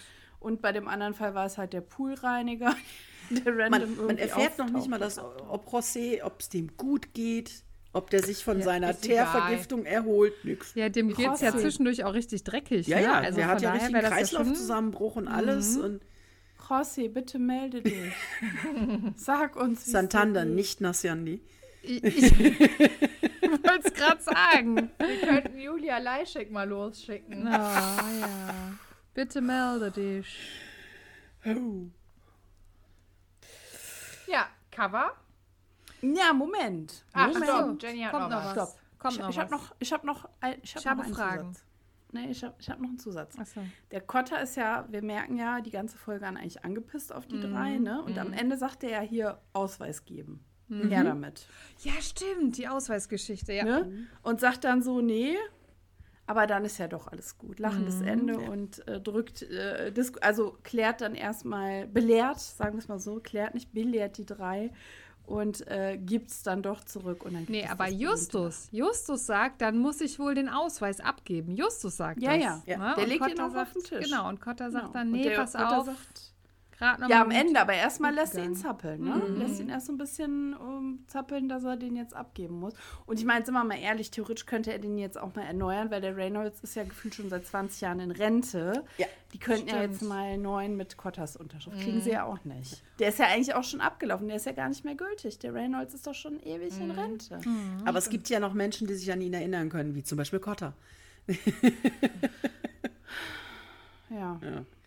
Aber ja, er hätte ihn auch einen neuen in die Hand. Also das hätte ich sogar den größeren Gag ja. gefunden eigentlich, Ja, wenn er sagt, stimmt. Ausweise her, hier habt ihr die, damit auch ich draufstehe und es passt Ja, oder so. stimmt. ja. Das wäre ziemlich cool gewesen Ja. und vor allem stimmt. würde auch passen, ähm, weil er ist ja so angepisst, dann hätte er auf jeden Fall den dreien mal einen gehörigen Schrecken eingejagt Mhm. und hätte gleichzeitig noch so ein bisschen seine Macht demonstriert, so nach dem Motto, ich bin hier der, ne, Also euer so Chef. wirklich und einkassieren und wenn's, wenn die jetzt nicht eingeschweißt sind, also sie entweder zerschneiden oder zerreißen, also wirklich so, das war's jetzt, Leute. Das ne? wäre ein schönes Ende Ja. gewesen, wenn man das Ja. noch, der, die hätten den abgegeben müssen, dann noch eine Szene dazwischen und dann äh, quasi äh, Plot-Twist, hier neuer Ausweis, lachendes Ende. Das wäre doch herrlich Ja. gewesen. Ja. Ja, ja.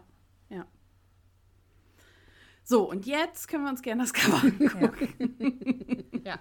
Ja, das Was sagt Cover. ihr dazu? Ja.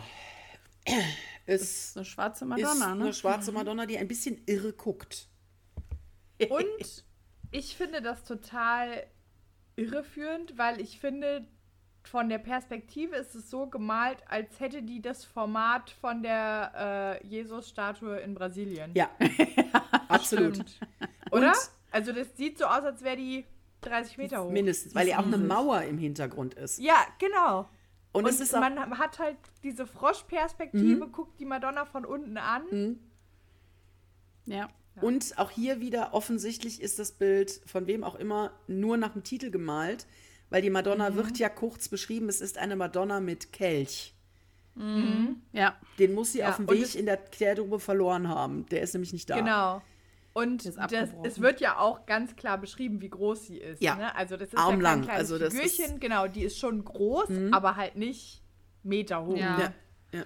Und noch dazu, finde ich, sieht das Gesicht sehr männlich aus. Also diese Madonnenstatuen sehen ja immer wirklich auch, die haben weibliche Gesichtszüge. Mhm. Ich finde, das ist jetzt eher, sieht eher aus wie der José. Also so stelle ich mir José vor. Als wäre der José Aber ich in die Grube auch- gefallen. Und Ich finde auch die Augen von der total gruselig. Die reißt Mhm. die ja so auf und guckt so nach unten auf dem Bild. So.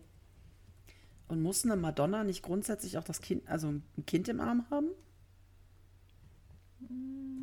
Per Definition? Zwingend? Ich meine. Weiß es nicht. Glaub da, nicht oh, da bin ich raus. Ich glaube Da bin eher ich nicht. raus. Aber ich finde die Augen von der. Also es gibt ja, es gibt ja tatsächlich auch, also diese schwarze Madonna als, als, als Figur in der ähm, Kunst- und religionshistorischen Geschichte. Jetzt habe ich zweimal historisch gesagt. naja, Historik. Und äh, das ist eindeutig ein, eine, genau, eine Madonna, die, wie wir sie kennen, ne? ähm, klassischerweise mit, mit Baby und auch sehr weiblich aussehend und auch, also das passt gar nicht zur schwarzen Madonna. Nee. Also es könnte auch ganz ehrlich, es könnte jede beliebige Griechin in Toga sein. Also ich finde da wenig Mütterliches. Ja, ja das, äh, das stimmt wohl. Und wisst ihr noch ganz kurz, äh, was über die schwarze Madonna, wisst ihr, wo die, wo die echte schwarze Madonna steht? Unter anderem eine in Köln. Eine in Köln, ja. Und eine ganz, ganz wichtige steht tatsächlich auch in, in Polen. Aber es gibt tatsächlich äh, in, schon allein in Deutschland unzählige. In Köln, genau. St. Maria in der Kupfergasse, Statue von 1630. Ähm, die wurde höchstwahrscheinlich von einem niederländischen Meister geschnitzt. Ähm, in Düsseldorf gibt es auch eine und so weiter. Und in ganz Europa und weltweit gibt es unzählige schwarze Madonnen, die verehrt werden. Ja, hilft ja alles nichts. Äh, Nee. Ich würde sagen, wir schreiten zur Bewertung und da würde ich gerne Kerstin einmal äh, ranholen. Wie schneidet diese Folge ab in deinen Augen, Kerstin? Äh, ich finde die, den Fall als solches wirklich gut. Ich finde, die Story ist gut. Sie ist auch einigermaßen logisch. Es ist nachvollziehbar. Äh, wir hatten ja vorhin, dass die, die Folge davor 45 Minuten hat und, und ein bisschen. Die hier hat eine Stunde zwölf. Yes. Und das ist zu lang. Wow. Da ist so viel sinnloses Geschwafel drin. Ja. Gefühlt wird 45 Mal die Fakten zusammengefasst. Es wird, es wird Musik eingespielt. Sie reden drei Sätze, es wird Musik eingespielt. Das ist, also, ich finde, eine Stunde, wahrscheinlich sogar unter einer Stunde, hätte locker gereicht. Wenn man so einiges an, an unnötigen Dingen rausschnimmt. Es sind auch wirklich auch hier wieder Szenen drin, wo du denkst, wofür? Und an manchen Stellen habe ich auch so das Gefühl, Herr Minninger wollte so gezwungen witzig sein. Äh, wenn Justus bei irgendwas ständig auf dem Armaturenbrett von, von Peters Auto rumtrommelt. Ja. Wo ich dann denke, was, was soll das? Was, warum? Völlig random, ne? Ja, also es gibt so ganz viele Stellen, wo ich denke, so, lass es einfach. Es ist nicht, es, es macht keinen Sinn. Es äh, ist auch nicht, äh, ich sage jetzt mal, verwirrend, um vom eigentlichen Täter abzulenken. Dann würde es ja wieder Sinn machen. Also ich habe ganz oft da gesessen, so, boah, macht hin. ne? Kommt endlich mal zu Potte. Also auch hier, ähm, es ist grundsätzlich ein guter Fall, der aber definitiv zu viele Längen hat. Und deshalb bin ich auch hier wieder bei fünf Punkten. Ich finde sie nicht, nicht richtig schlecht, aber durch diese Längen finde ich sie echt nervig und auch nicht richtig gut. Eine solide mittlere fünf. Okay. Ja, Kati. Ja, schließe ich mich Kerstin an. Äh, ich finde, auch in meinen Notizen sieht man das, dass ich so zur Mitte hin, so Mitte, Ende, so ein kurzes Tief hatte. Obwohl ich gut zugehört habe und mir Notizen gemacht habe, war da kurz so, das Gehirn war kurz mal zehn Minuten weg, weil einfach zu lang. Äh, von daher bin ich auch bei fünf Punkten. Ist sonst eine gute Geschichte. Nette Geschichte, aber hätte man einfach ein bisschen kürzer machen können. Ja, Jenny. Wie siehst du es? Ja, es passiert halt irgendwie nichts Überraschendes. Ich finde es eher so insgesamt sehr schwach. Es ist zwar eigentlich ein ganz gutes Rätsel, aber irgendwie auch nichts besonders irgendwie, wo du denkst, wow, das war's jetzt. Justus macht halt wieder seinen Alleingang, seinen üblichen, ne, mit den Gedanken. Irgendwie auf einmal hat er das alles durchdacht und nimmt aber wieder keinen mit. Dann wird halt zehn Minuten über Mammuts geredet. Hätte man sich auch irgendwie alles sparen können, um da vielleicht ein bisschen noch Brisanz reinzubringen. Das einzig Interessante oder Brenzlige ist, dass Justus halt verhaftet wird und aus dem Knast geholt werden muss von Mathilda. ähm, das finde ich so ein bisschen erstaunlich, weil wir das ja auch nicht so oft haben. Aber die Fall, Szene hätte ich gerne gehört. werden. Wenn Mathilda Justus aus dem Knast holt. Ja, Die das hätte ich gerne gehört. Mathilda-Kommando gewesen. Aber Also, hallo. sie dir den Rund Aber hallo. hallo.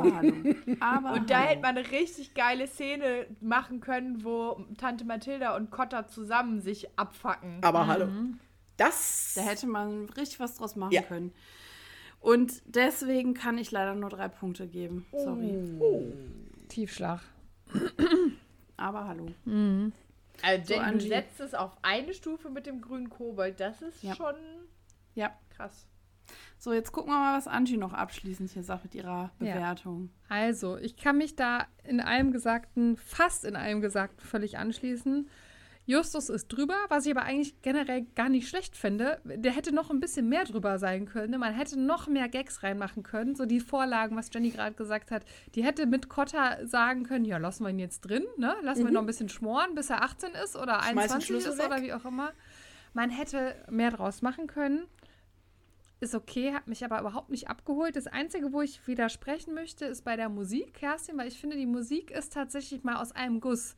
Da war nämlich ein Musiker dran, der das komponiert hat und das kam nämlich nicht komplett aus dem Archiv, sondern das hat so, ähm, die Musik schließt an. Man hätte es natürlich kürzer machen können, aber ich finde, Ja. an sich ist der Sound ganz nett, ähm, äh, wie so eine Geschichte, die erzählt wird. Das finde ich eigentlich gar nicht so verkehrt. Da gebe ich dir auch recht, die Musik ist super, Mhm. nur zu oft.